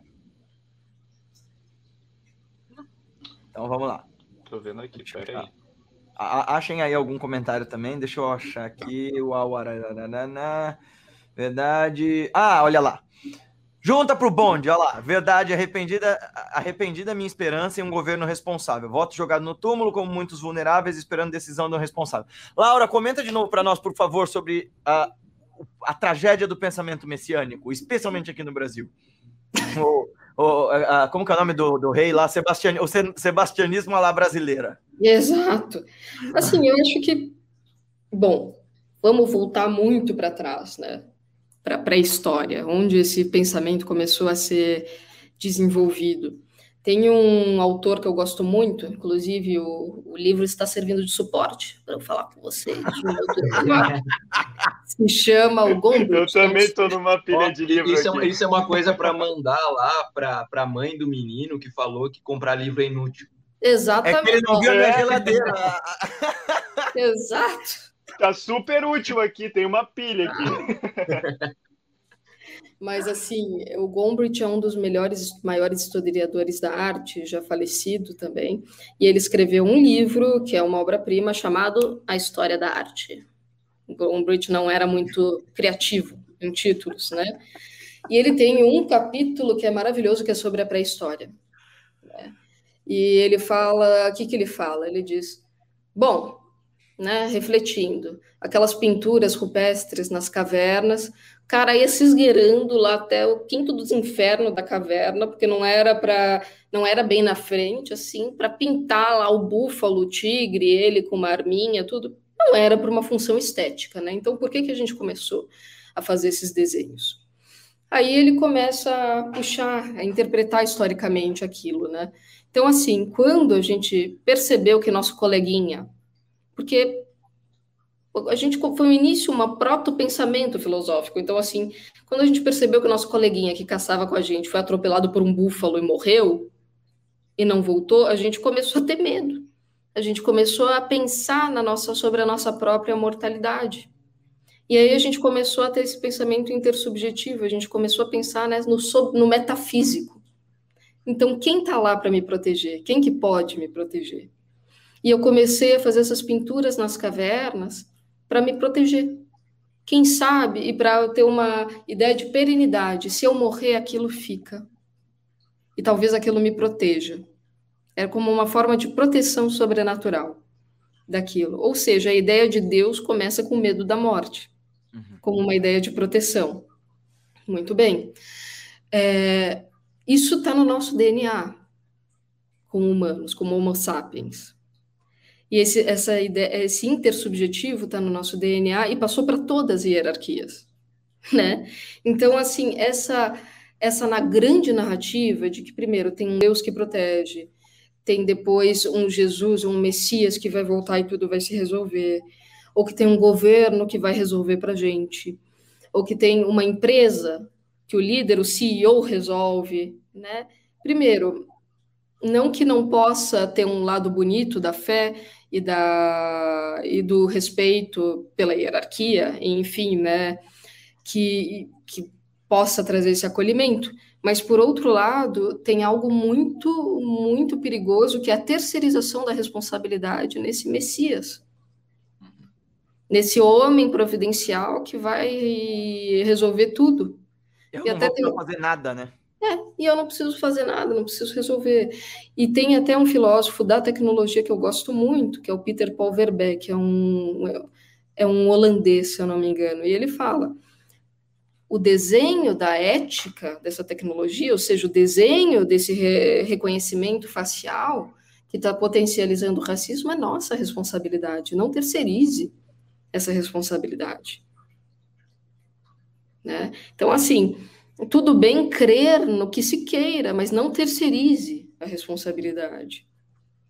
É, aí é que tá, a gente uh, cria as nossas crenças, né? E a gente acaba caindo em lemas deterministas, no sentido de que a gente acredita que o mundo ele é determinado de certa forma, então eu posso me resignar, né? É aquela mesma história que eu falei antes. Algo acontece e eu penso, ah, é porque Deus quis, né? Ah, é porque é assim uhum. mesmo, né? Você se isenta da sua responsabilidade. E é interessante porque essa desculpa, ela, como você falou, faz com que você não precise enfrentar o teu medo, porque a responsabilidade não é tudo.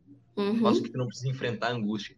Só que, assim, esse animal que você cita, que lá no Tempo das Cavernas, no caso, esse animal, nós, seres humanos, uh, ele, ele toma consciência exatamente quando ele toma consciência da morte, uhum. consciência de si no mundo, né, e consciência do mundo. Né? Pergunta então, então para a Laura sobre isso. Os, primeiros, os nossos primeiros valores acabam sendo valores para defender a vida, porque a uhum. consciência surge por causa uh, da consciência da morte. Então. E, aí, e aí agora a gente tem valores contra a vida, nossos valores se voltando contra a sua própria origem, o seu próprio sentido, né? Mostra como falta a reflexão, como falta a gente se perguntar o que a Laura falou, onde é que nós estamos, né? Mas uhum. essa falta de reflexão e esse desva essa desvalorização da vida, essa é outra pergunta para você lá. Olha, desde o Buda, Shankara, Patanjali, todos os grandes mestres que eu estudo no Oriente, os mestres do Ocidente, o incômodo com a morte, né? O Buda sai do palácio porque fica boladíssimo de ver que as pessoas vão uhum. morrer, descobrir que ele, a esposa dele, todo mundo vai morrer. Uh, o Patanjali chama isso de abhinivesha, né? O, o, o, impedimento matriz, a, a, sensação da nossa finitude é que nos faz fazer cagadas, mas também nos impulsiona a reflexão profunda. O Bill Churran fala para nós, quando ele critica essa hiperpositividade, que a gente não quer uh, olhar para o que é incômodo, para que a gente não quer olhar para o que é indigesto. A gente tem qualquer estado de tristeza, vai tomar, vai comer alguma coisa, vai comprar alguma coisa, ou em último caso, uhum. Vai de psicotrópico para não sentir nada. Uhum. É, e a filosofia, e o pensar, e o desenvolver, e ter esse insight que nos transforma, é necessariamente indigesto. Né? Teve até uma pessoa que citou aqui, Fernando Pessoa, dizendo que. O Fernando Pessoa dizendo que é, pensar é uma doença dos olhos. É, porque você vai ver os problemas do mundo. O mundo cor-de-rosa desaparece. Né? Uhum. Uh, nessa sociedade high-tech que nos anestesia o tempo todo, como é que a gente dribla isso? Bom, citando Fernando Pessoa também, é, pensar uma doença dos olhos, mas isso nos impede de ser um cadáver adiado que procria. Né? Ah. Então, assim, é, é uma escolha. Como diz a Melanie Klein, excelente psicanalista, né? Ela, ela falava que quem come do fruto do conhecimento é sempre expulso de algum paraíso. Mas é a nosso caminho para ter uma vida mais livre. Então, é uma escolha entre zona de conforto e liberdade. Tá vendo porque eu chamei essa, essa menina? Questão... É, Estou impressionado com a bagagem intelectual. Mas a gente refletindo sobre isso. Uh, é falta isso de vida remete... social. Desculpa, É que estava ali né? Se entregou. Tu levantou e ela. ela não, mas eu quero essa nada, olha, também. Eu quero só para dizer como isso é verdade, a Laura, a Laura é uma excelente companhia para tomar um chopp, viu? Não é falta de vida social, não. Aliás, quando isso acabar, meus amigos, 72 horas no bar, eu vou estar tá lá. é muito bom. É que desculpa, mas, fala. É, capaz. Uh, mas a gente falando sobre isso me remete, uh, a gente falando aí que a gente que tem um apreço pelo pensamento, né, por refletir sobre a nossa condição de humano, sobre a nossa existência, uh, isso me remeteu a uma conversa que eu tive com um amigo que ele está em depressão assim há uns dois anos, né? E, e eu tentando puxar ele para cima, né? E não é fácil, né? Não vão ser as minhas palavras que vão, que vão mudar a condição dele, mas ele olhou e refletiu, tá, mas por que, que eu tenho que pensar sobre a minha existência? Por que que, por que que eu tenho que ser assim? Eu não posso fazer parte da manada? Eu não posso viver nesses filtros? É mais confortável. Daí eu, eu falei para ele, cara, mas tu vê que são filtros, tu não tem mais como voltar, não tem mais volta, né? Uhum. E é muito complicado, né? Porque para a maioria das pessoas de fato é confortável, né? É, e é, pensar na condição humana, nessa ausência de sentido, né? É, na possibilidade da inexistência de um Deus, isso é totalmente desconfortante e tira a pessoa, é, como eu falei, da zona de conforto. E eu vejo isso muito nesse meu amigo, né? E, e, é triste, né? Porque eu quero ter falado, não, tu tem que pensar mais, uh, ver, ter apreço por isso, mas não tem como, né? Uh, uma pessoa que está num num poço sem fundo, né? Que não não consegue escapar, a, não é um ano, não é um, não são meses, né? São dois anos assim. Então é bem complicado, né? Eu dizer, cara, uh, não vive nos filtros. Eu não sei se vocês conseguem me entender, né? Porque é uhum. complicado eu olhar e tentar dizer, ah, vai ler Kant que vai curar, né? Que nem o Gui falou, né? Sabe, às vezes a autoajuda ali, uma motivação é a única coisa que resta, né?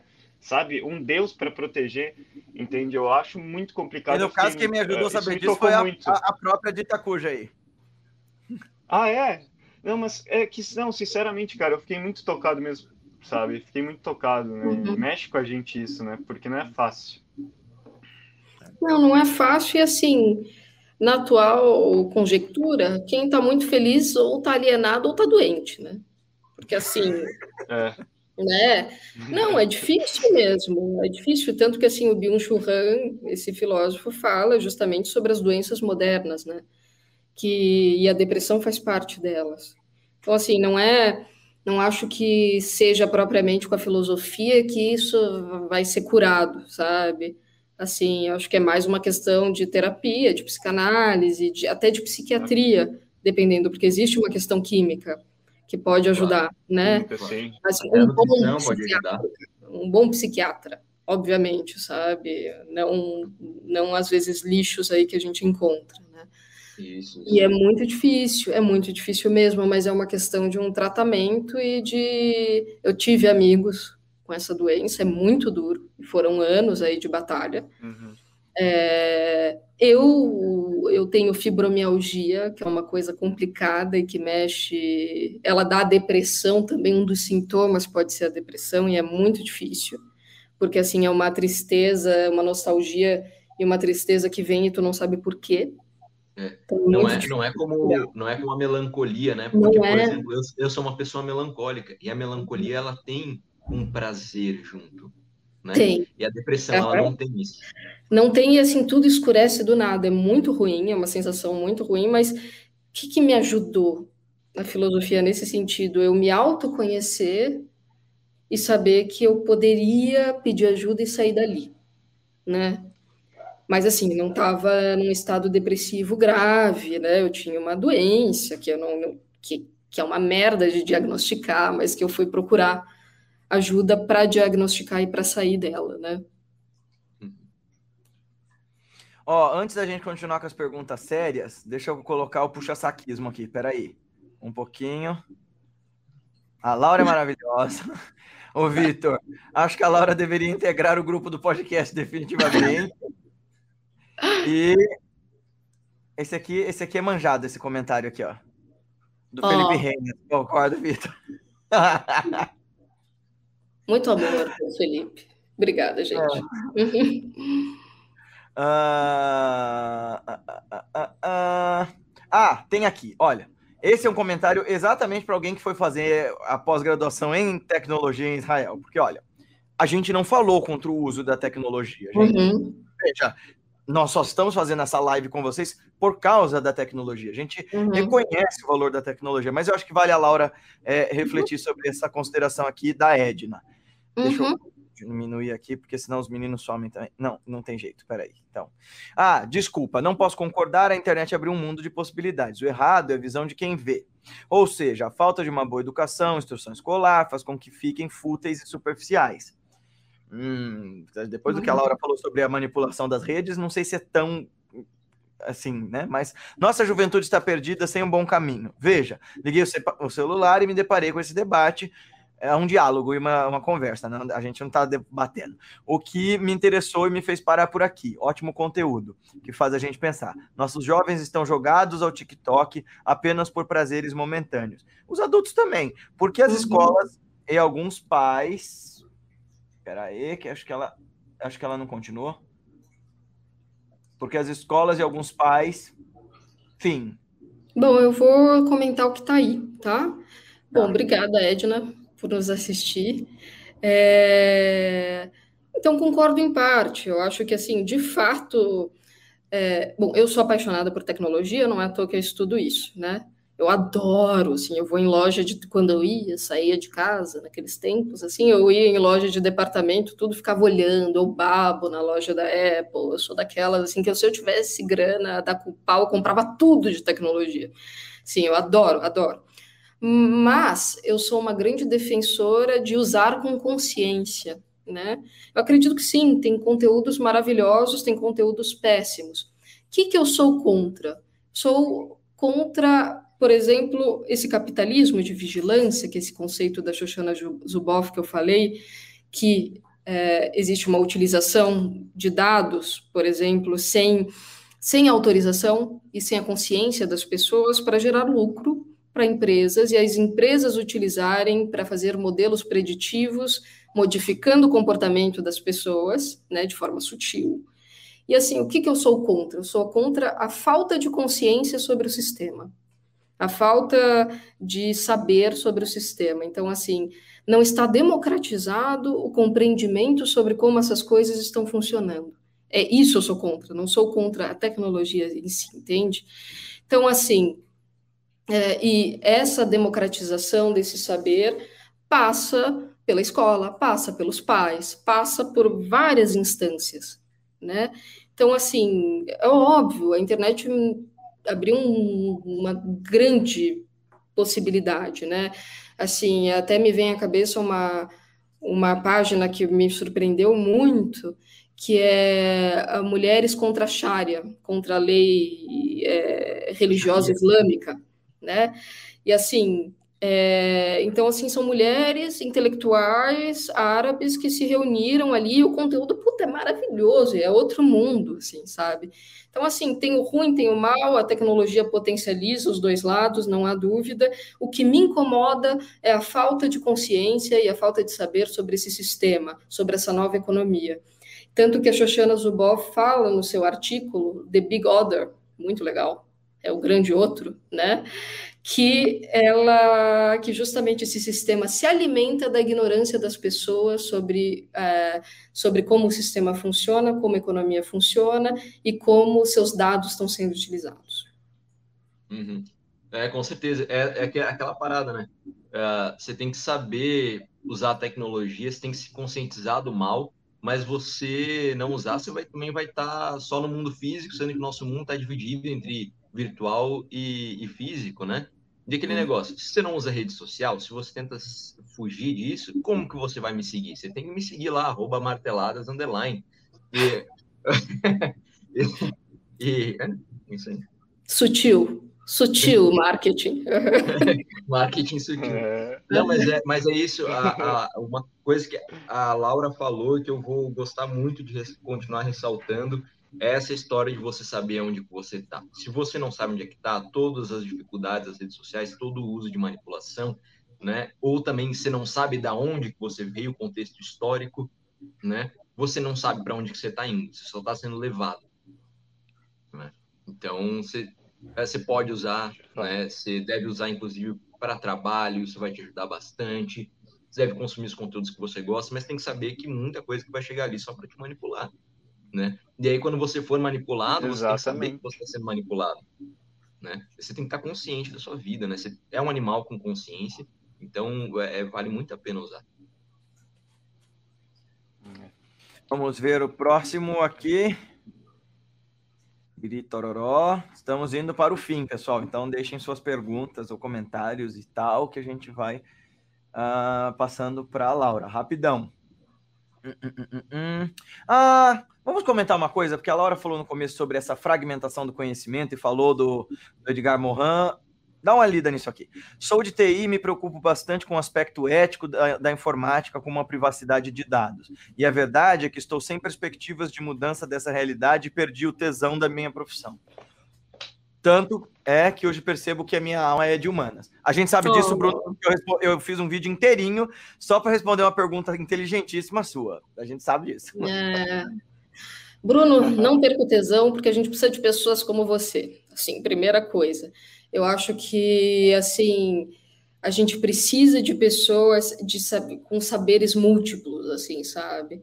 Eu acho que teve uma entrevista lindíssima que eu li com o Negroponte, Nicolas Negroponte, que ele é simplesmente o diretor do Media Lab do MIT, do MIT, que é a melhor faculdade de tecnologia do, dos Estados Unidos. É fantástico, fantástico. Aliás, eles têm uma revista que está em português, para quem quiser ler, o MIT Review Brasil.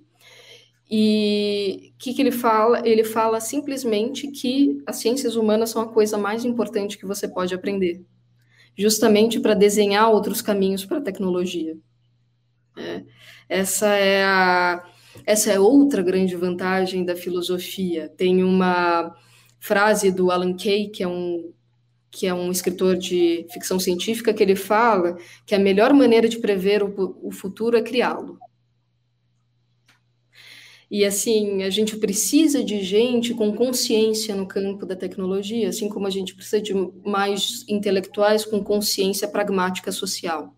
Então, não perca o tesão, porque eu acho extremamente relevante que você tenha essas duas áreas do saber. Ah, Laura, você já leu algo a respeito de LGPD? Qual a sua uhum. opinião? Acha que de alguma forma vai resguardar mais os dados individuais das pessoas? Do que, que nós estamos falando? Da Lei Geral de Proteção leis, de padres e demônios. Não, não. Lei Geral de Proteção de Dados, que foi. É, já, já li, já fiz trabalho sobre. Não Acho é que LGBT. É um... Não é LGBT? Eu tinha pensado que era algo assim: lésbicas, gays, padres e demônios. É, não é tão legal. Sim. Mas é um primeiro passo para o Brasil regulamentar os dados, né? E essa lei fala sobretudo sobre os dados pessoais, né? Quais são os dados pessoais? São aqueles com os quais, é, por exemplo, o CPF, o nome, a feição, com os quais a gente pode reconhecer uma pessoa. Né?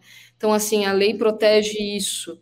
Eu acho ótimo, eu acho que é um primeiro passo, sim, porque empresas, por exemplo, como bancos, vão ter que tomar mais cuidado, porque um grande problema está sendo também o, o cyberattacks, né? Assim, o vazamento de dados, tudo. Então, por exemplo, agora, se não te avisarem na hora que vazaram teu dado, por exemplo, tem aqui uma empresa que eu gosto muito, que é de curadoria de produtos, né, de design, e eu já comprei algumas coisas lá, e assim, na hora que eles tiveram um cyberataque, eles tiveram que me avisar.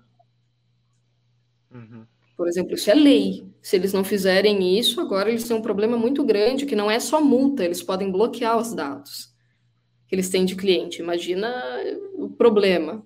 Você não ter mais mailing, não ter mais nada, né? Então, assim, eu acho que sim, é um primeiro passo e acho que a gente precisa regulamentar as coisas com mais velocidade. Isso não é um problema só do Brasil. A inovação está indo muito rápido e a gente não tem regulamentação, então fica isso, fica solto. Empresa usando o teu dado, tudo, fica totalmente solto. Né? Assim, e no Brasil é ainda mais lento, mas nos outros países a gente está tendo esse problema também. É, mas uh, com a atualização do iOS 14, uh, o Facebook e a Apple entra, entraram em um atrito bem grande, porque a Apple quer aumentar né, a privacidade né, dos consumidores né, uhum. do Facebook. Né? Enfim, então a pessoa consegue agora escolher se quer permitir uh, se esses dados chegam ao Facebook ou não, porque o Facebook, se tu clica num site, depois você arrasta para cima, o Facebook ainda sabe, com, ainda está controlando aonde tu tá, entende?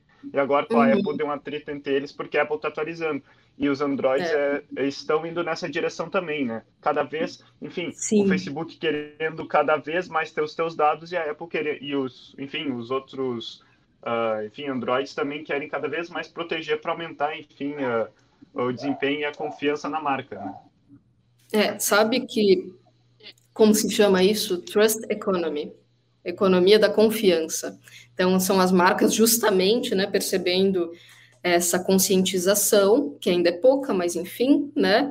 Mas assim, o medo das pessoas e das empresas do vazamento de dados e monetizando isso, né? Que eu acho que é uma sacada bem inteligente, na real, assim, sabe? Vamos para uma Sim, última, uma última reflexão profunda que daria um programa inteiro, mas eu queria só um hint da Laura hum. sobre isso.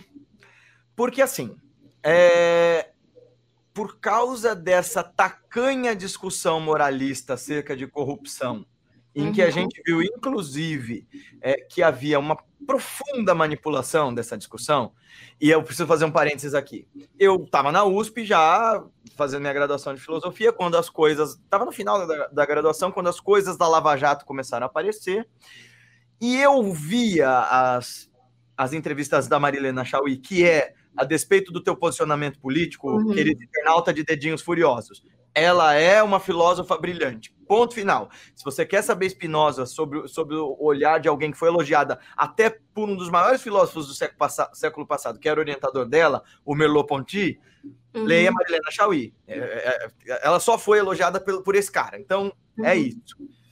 Uh, mas quando ela falava da Lava Jato, por exemplo, e a gente até quer trazer o pai do Becker aqui para comentar sobre isso, né? Porque ele é professor de direito e tal. Ele tá dando aula já... agora, senão ele podia estar. É. E ele, ele fez críticas bem contundentes numa live que a gente fez no Instagram sobre a Lava Jato e tal. Uh, a Marilena falava: olha, existe manipulação, inclusive, do governo dos Estados Unidos nessa história toda. E eu pensava, gente, a Marilena tá caduca, não é possível. Ela uhum. é uma uhum. filósofa brilhante, mas ela tá louca. E hoje eu dou meu braço a torcer e dizer, putz, ela tava certíssima, né? E aí fica sempre essa história de dizer assim, mas todas as tentativas de implementação de um governo de esquerda no mundo foram erradas. Uhum. E aí o, o Felipe colocou de forma bastante direta até isso aqui lá, e eu queria seu comentário sobre isso. Uhum. Uh, Amplie o seu questionamento para a própria elite intelectual acadêmica. Tenho professores com doutorado em psicologia que levantam bandeiras marxistas ignorando os genocídios. Uhum. Não consigo desconsiderar o século XX e seus teóricos de cabeceira dos, dos genocidas. Parte da elite intelectual faz isso, vedando os próprios olhos. É, eu teria mil coisas para dizer sobre isso e eu quero trazer a Laura de volta para a gente fazer um programa só sobre esse tipo de reflexão, sobre justiça social e tal. Uhum. Mas respondendo ao Felipe, o que, que você tem a dizer? Olha, eu acho que é o seguinte, é, uma, é um dos ranços que eu tenho com a elite intelectual, é exatamente esse, né? Mas eu acho que, assim, tem dois pontos, eu acho que são dois discursos extremos. Tem um discurso que tenta desmerecer a esquerda a qualquer custo, dizendo que, ah, não, mas olha, nenhum governo deu certo, não sei o que. Mentira. Não é assim. Assim, é Primeiro que assim, existem extremos. A extrema esquerda, a extrema direita não deu certo em nenhum lugar do mundo. Nenhum. Todas terminaram em genocídio. Agora, o meio termo deu muito certo. Por exemplo, Portugal se recuperou da crise econômica com o governo socialista. As né? conquistas Tudo... operárias, né, todas da Europa vieram de sindicatos. Tudo que a gente Desde tem de bem-estar social veio de governos de esquerda, assim como Desde teve 2000, vitórias. Oi? Desde 2000 estão falando todo ano que a China vai quebrar. Desde 2000. É, sim, sabe? Uh, e assim, tipo, não, não que você tenha que ser a favor, não é isso, mas assim, é aquilo, seja curioso. Né? Vai ver se isso é verdade, assim, sabe? Tipo, assim como teve vitórias de governos de direita, sabe? Tipo, teve que não são a extrema direita, tá? Mas teve governos que botou a economia lá, tal, e foi, né? Assim, tipo, que você pode ser crítico, mas enfim, né? E tem também e tem a parte assim de que eu acho que a gente ainda está muito numa lógica de Guerra Fria numa nas universidades brasileiras. Então fica uma coisa assim polarizada, gente. Ultra ultrapassada, Marx, né? O Marx é um intelectual brilhante, mas a gente tem outros. É. Tá? Assim, a economia mudou, tudo mudou, assim, sabe? É, e eu acho que é um problema gravíssimo, sim, sabe? Gravíssimo de verdade. Eu acho que é isso, vamos ser curiosos, vamos ver. Por exemplo, Marx é brilhante, a Shoshana Zuboff também, eu não vejo as universidades falando sobre ela. Uhum. E ela é a pessoa que destrinchou essa nova economia. Isso é muito grave, a gente não saber e não falar sobre ela aqui. Claro, até porque, por exemplo, Marx ele é, ele é extremamente importante, tá? Tipo, pá, o pessoal liberal que fala mal de Marx tinha que ler Marx. Uhum. Só que uhum. uma coisa que é fato também para quem depende de Marx, que ele vê o capitalismo apenas como um meio de produção. Né? Uhum. O capitalismo ele não é só um meio de produção, ele tem muitas outras abrangências, né? É, então, por exemplo, é o Deleuze começou a falar sobre a cultura no capitalismo. Isso é super relevante. Isso é super importante. Eu também não vejo ele ganhar a dada importância. Ele que falou sobre a sociedade do controle, que é uma evolução da sociedade disciplinar, é, do Foucault, né, que é assim, que a sociedade do controle basicamente é isso, a gente é controlado e não vê de onde. Por que, que a gente não está discutindo mais isso, gente? Sabe? Então, assim, isso é muito grave e é uma parte da minha falta de paciência com esse povo aqui, sabe? Não, não é bom eu ter essa falta de paciência, eu sei, mas eu tenho. Ah, mas a gente acha sua falta de paciência chiquérrima, eu e a Patrícia. é, muito bom, muito bom, muito bom. A gente tem uma última pergunta. É, ah, tem duas aqui, então uma mais rápida e outra mais complexa uhum. para a gente fechar. A gente até estourou todos os tempos possíveis, nem sei se a gente está ocupando o, o tempo de trabalho da Laura, mas é que está todo mundo fascinado. A primeira pergunta uh, que eu gostaria de ouvir. Eu gostaria de ouvir vocês sobre as reflexões de Hannah Arendt sobre os acontecimentos na cidade de Little Rock em 57. Minha pergunta é: os filósofos têm dificuldade em reconhecer os erros da própria filosofia? Certamente. eu acho que ponto final, certamente. Até porque eu acho que existe algo egóico, assim, intelectual, que é muito ruim, sabe? Vem Dizer com uma tudo que eu pensei estava errado, né? nossa, né, como eu sou inteligente, assim, acho que tem um problema, porque normalmente a gente gosta de pensar um pouco, um pouco, assim, não é muito, é um pouco, sabe? Sim, todo mundo na escola diz que a gente é inteligente, todo mundo na faculdade diz que a gente é inteligente, assim, e chega uma hora que, quando isso se quebra, é uma puta quebra narcísica. Uhum. Sabe? Eu acho que sim, certamente tem muita dificuldade de reconhecer os erros é, tem duas opções. Ou falar que nem o Sócrates, só sei que nada sei, né? Ou você vai ser fiel a si mesmo, aquela ideia que você teve, defender ela até a morte, mesmo uhum. que você uhum. perca a razão ou o empirismo. É. Olha, tem uma outra pergunta do Eliel que eu só vi agora. Desculpa, Eliel, mas ela é tão gigante que eu não sei se dá tempo da gente falar. Eu queria a, ah, colocar a pergunta do Renato também. Uh, mas, bom, deixa eu ver qual que é a Laura. Dá uma olhada uhum. aí. Uma pergunta: como defender os direitos individuais e a liberdade se determinados movimentos sociais defendem uma posição ideológica sem abertura para debate de forma excludente? Ou seja, ou você concorda ou, é, ou você é inimigo. Como lidar com isso? Nossa, eu estava até conversando sobre, uma, sobre isso com uma amiga. Ela é LGBT e porque ela estava discutindo sobre a utilização de pronomes neutros, ela foi chamada de transfóbica e a pessoa disse assim: Você merece uma morte lenta! E eu fiquei assim, tipo, meu Deus, que coisa horrível! É. Vai, que terrível mesmo, terrível. Eu acho que é um problema e é um momento de polarização. Então, assim, digamos que assim todos os nervos estão muito acirrados, né? tudo está muito radical. Eu acho que é procurar, é, eu acho que assim, é, é, é, é uma questão histórica, né? Então, assim, a gente fala que a história é pendular. Então, por exemplo, esses grupos, é, tanto LGBTs quanto os negros nem se fala, assim, sabe? Nunca tiveram voz, nunca tiveram, né, nunca puderam se posicionar e sempre viveram em silêncio e sempre viveram da exclusão. Então, assim, quando esse pêndulo vira, ele vem com muita força, né? Isso a gente vê nos grupos de esquerda e direita também, né? Isso uhum. vem com muita força. E quando isso se polariza, isso vira um radicalismo também. Eu acho que, assim, como historiador, eu digo, espera passar. Isso passa. Sim, sabe? Não, é sério, assim, é pendular, aí volta e depois polariza de novo, sabe? Assim. Então, assim, dá uma esperada para passar, mas o que eu, assim, o que eu coloco meu como também princípio não negociável é eu não discuto com gente radical de nenhum lado. Porque eu acho pois que é. né, assim, sempre antes de discutir com alguém, por exemplo, por exemplo, esse podcast. Por que, que a gente está discutindo aqui, fazendo esse podcast? Porra, é para gerar conhecimento, gerar insights, tudo, ou seja, positivo. Qual é o sentido de eu discutir com alguém radical se ele não vai me ouvir? É, se ele já está com o posicionamento dele pronto, assim, a gente fala que tem o campo cinza, tem sempre o núcleo duro, né, assim, que é que não vai te escutar, mas tem um campo cinza, tem aquelas pessoas que estão pensando, pois é, pronome neutro, não sei. Uhum. É com essa pessoa que a gente tem que discutir, sabe? É, Ó, última pergunta agora de vez. Não, desculpa, é, mano, fala. É, é com, com, certeza, assim, inclusive tem pessoas que se camuflam no movimento e não fazem, não sabem nada do movimento, ou, por exemplo, é, no movimento feminista, por exemplo, o feminismo ele é existencialista, né? Uhum. Ele parte desse princípio de que uh, você se torna mulher, né? Você escolhe ser mulher, enfim, uhum. uh, e é, ele é existencial, ele dignifica a mulher, né? uhum. dá a dignidade que o machismo não dá.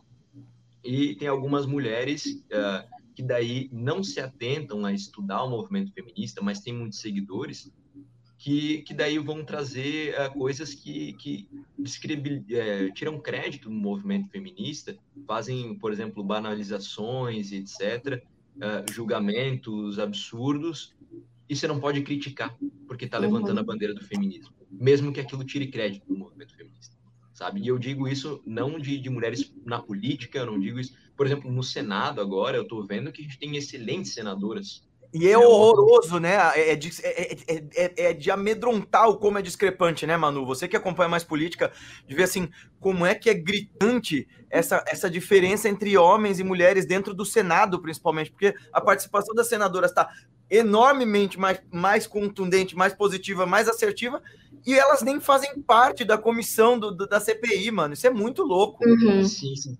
É, e, e até um negócio meio machista também, a ideia de que tem muita gente que dá mais voz para histeria do que para feminismo, no sentido de que tem um vídeo de uma, de uma menina que ela fala uh, você tem que deixar o homem sim pagar sua conta, porque ele já é um trápula só por ele ser homem, e, a, e as pessoas dão mais voz para essa mulher do que para muita mulher séria lutando pela direito e a dignidade das mulheres na, na política, na sociedade.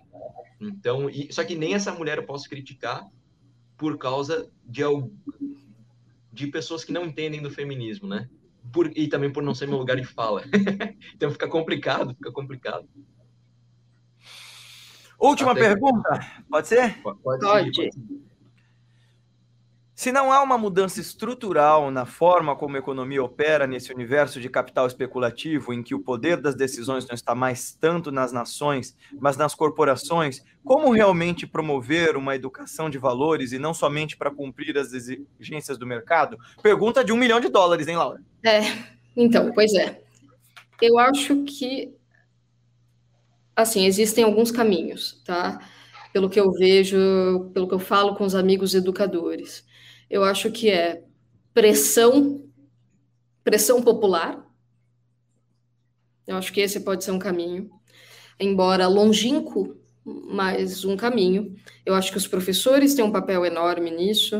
Eu acho que pressão dos pais, sim, sabe? Eu acho que se a gente começasse com essa consciência individual, filosófica, né? E os pais entendessem da importância disso, por exemplo, pais que escolhem uma, uma escola que não é voltada necessariamente para o mercado, tipo Escola da Vila, por exemplo, que é uma escola totalmente mais filosófica, tudo. O problema é que ela, isso fica muito restrito a uma elite, mas ok, né? Enfim, que escolhem isso tem outro tipo de consciência, tem outro tipo de vontade para os seus filhos. Né? Então, assim, se existisse uma pressão popular para isso, puta, é incrível. Mas, assim, coisas que dão esperança tipo a escola dos Estados Unidos da periferia que incluiu a meditação. Porra! É, a gente, eu, eu, eu, eu, e a Paty temos levado, né, meditação para é. escolas públicas e tal. Incrível. Ações como essa mudam, e assim, mudou a escola e mudou o bairro em torno. Isso tem uma mudança social que é enorme. Então, assim, eu acho que essas ações, Acho que a gente não tem noção do poder da pressão popular, é uma coisa incrível. Por exemplo, um caso que é fantástico foi da indústria do fumo nos Estados Unidos. A indústria do fumo era milionária, até hoje é. Uhum. E assim, se fumava em todos os lugares. Por pressão popular, você não pode fumar mais em bar nos Estados Unidos. Você não pode fumar mais em lugares fechados, assim. Por que, que não existe mais pressão popular por educação? Eu acho que é. essa é a pergunta. É, é, eu acho que, que, parte muito daquela coisa do nosso eu ainda bastante bestial, que, embora fale de mudanças a longo prazo, a gente mais espera mudanças a longo prazo causadas por agentes externos, daí a ideia messiânica, do que a gente construir essas mudanças a longo prazo. Educação não tem um resultado palpável imediato, embora o espanto né, da, da aprendizagem, o espanto da descoberta seja imediato, os resultados realmente aplicados na sociedade, as pessoas não sabem enxergar. Eles são, eles são bem rápidos, na verdade, mas a uhum. gente supõe que é uma coisa muito distante, muito etérea. Já a saúde em relação ao cigarro é uma coisa imediata, né? Ah, se o cara fumar do meu lado, eu posso é, vir a ter câncer por causa disso. Então, a gente precisava desenvolver esse tipo de noção de que saúde mental importa. Não só a saúde mental que precisa ser ampla, bem discutida. Sua mãe trabalha com isso desde sempre, né, lá, e, e fala uhum. sobre isso Uh, uma excelente é, terapeuta, psicanalista, mãe da Laura. Né? Uhum. E, e, e, e, a gente falou isso a última vez que eu almocei com ela, a gente discutiu sobre isso, sobre como essa percepção uh, de problema de saúde mental ser tão importante, tão sério quanto o problema de saúde física, é, ainda não é ainda não é patente. A gente precisava ter esse tipo de, de noção. E, e a gente precisava começar a pensar com mais carinho sobre soluções a médio e longo prazo. A educação é uma uhum. delas, sem dúvida alguma. É, e tem, tem aquela frase da Malala, né? Você quer, uh, você quer destruir, um, matar um terrorista, use armas, né? Você uhum. quer destruir o terrorismo, use a educação. Né? E tem mais aquela outra do Vitor Hugo, que é você quer educar uma criança, começa pela avó dele. então, a, a, educação, ela, ela, ela é muito importante hoje, mas não só por causa do, do amanhã, também por causa depois de amanhã. Uh, é isso? Então, gente, como é que vocês fazem para nos achar? Laura, como é que te acham para estudar com você? A Laura, a Laura da Cursos Excelentes, ela vai contar um pouco como, onde e por quê. Olha, o mais fácil é me seguir no Instagram, é, laura.trachtenberg.hauser. Eu sei que é fácil, mas colocando laura.trach, eu já apareço. E acho que é o mais fácil, eu divulgo tudo por lá. E eu também tenho o site da minha empresa, que é supernova.casa. Mas eu acho que o mais fácil é pelo Instagram. Muito bem.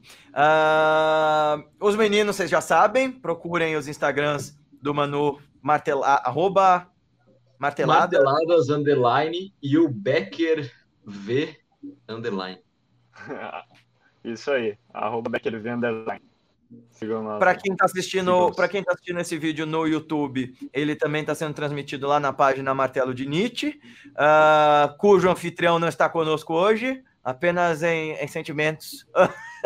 uh, um abraço para o Andy que nos dá esse espaço para poder usar o trabalho dele para falar sobre filosofia, conhecimento e tudo mais. E hoje não pôde estar conosco por uma série de coisas. Mandou um beijo também para Laura, enfim.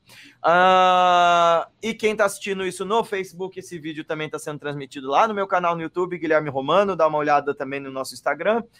Quem quiser estudar filosofia, meditação e os caminhos da consciência conosco, tanto na, na minha escola, Self Revolution, o Instituto Revolução de Si, dá uma procurada que a gente está por essas redes todas. Tem os cursos de filosofia com os meninos, tem os cursos da, da Laura e acompanhe a gente nesses coisas todo. E se você está ouvindo hoje, não se esquece que esse podcast vai estar. Tá disponível no Deezer e no Spotify para você ouvir de novo e refletir sobre tudo que a gente falou. Não se esquece de seguir a gente lá e classificar a gente no Deezer e no Spotify.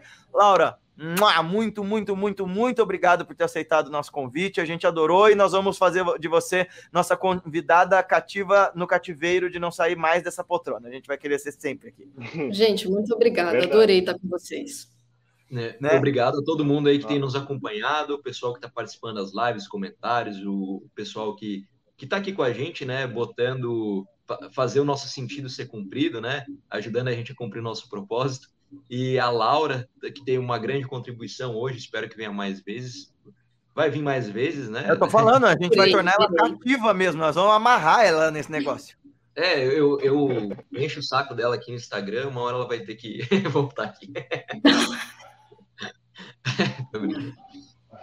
Becker. Eu só sobrinho que o Manu disse mesmo. Sobrinho, muito obrigado, Laura, e a todos que estão nos assistindo aqui. Meu cachorro tá latindo, então eu vou parar aqui. ah, então, a, a, a, pergunta da Nissinha faz todo sentido. O nome do nosso podcast no Disney e no Spotify é Louca Sabedoria. Procura lá que vocês acham a gente, tá bom? Lá, muito obrigado, muito obrigado, pessoal. Tenham um ótimo final de semana e até mais. Até.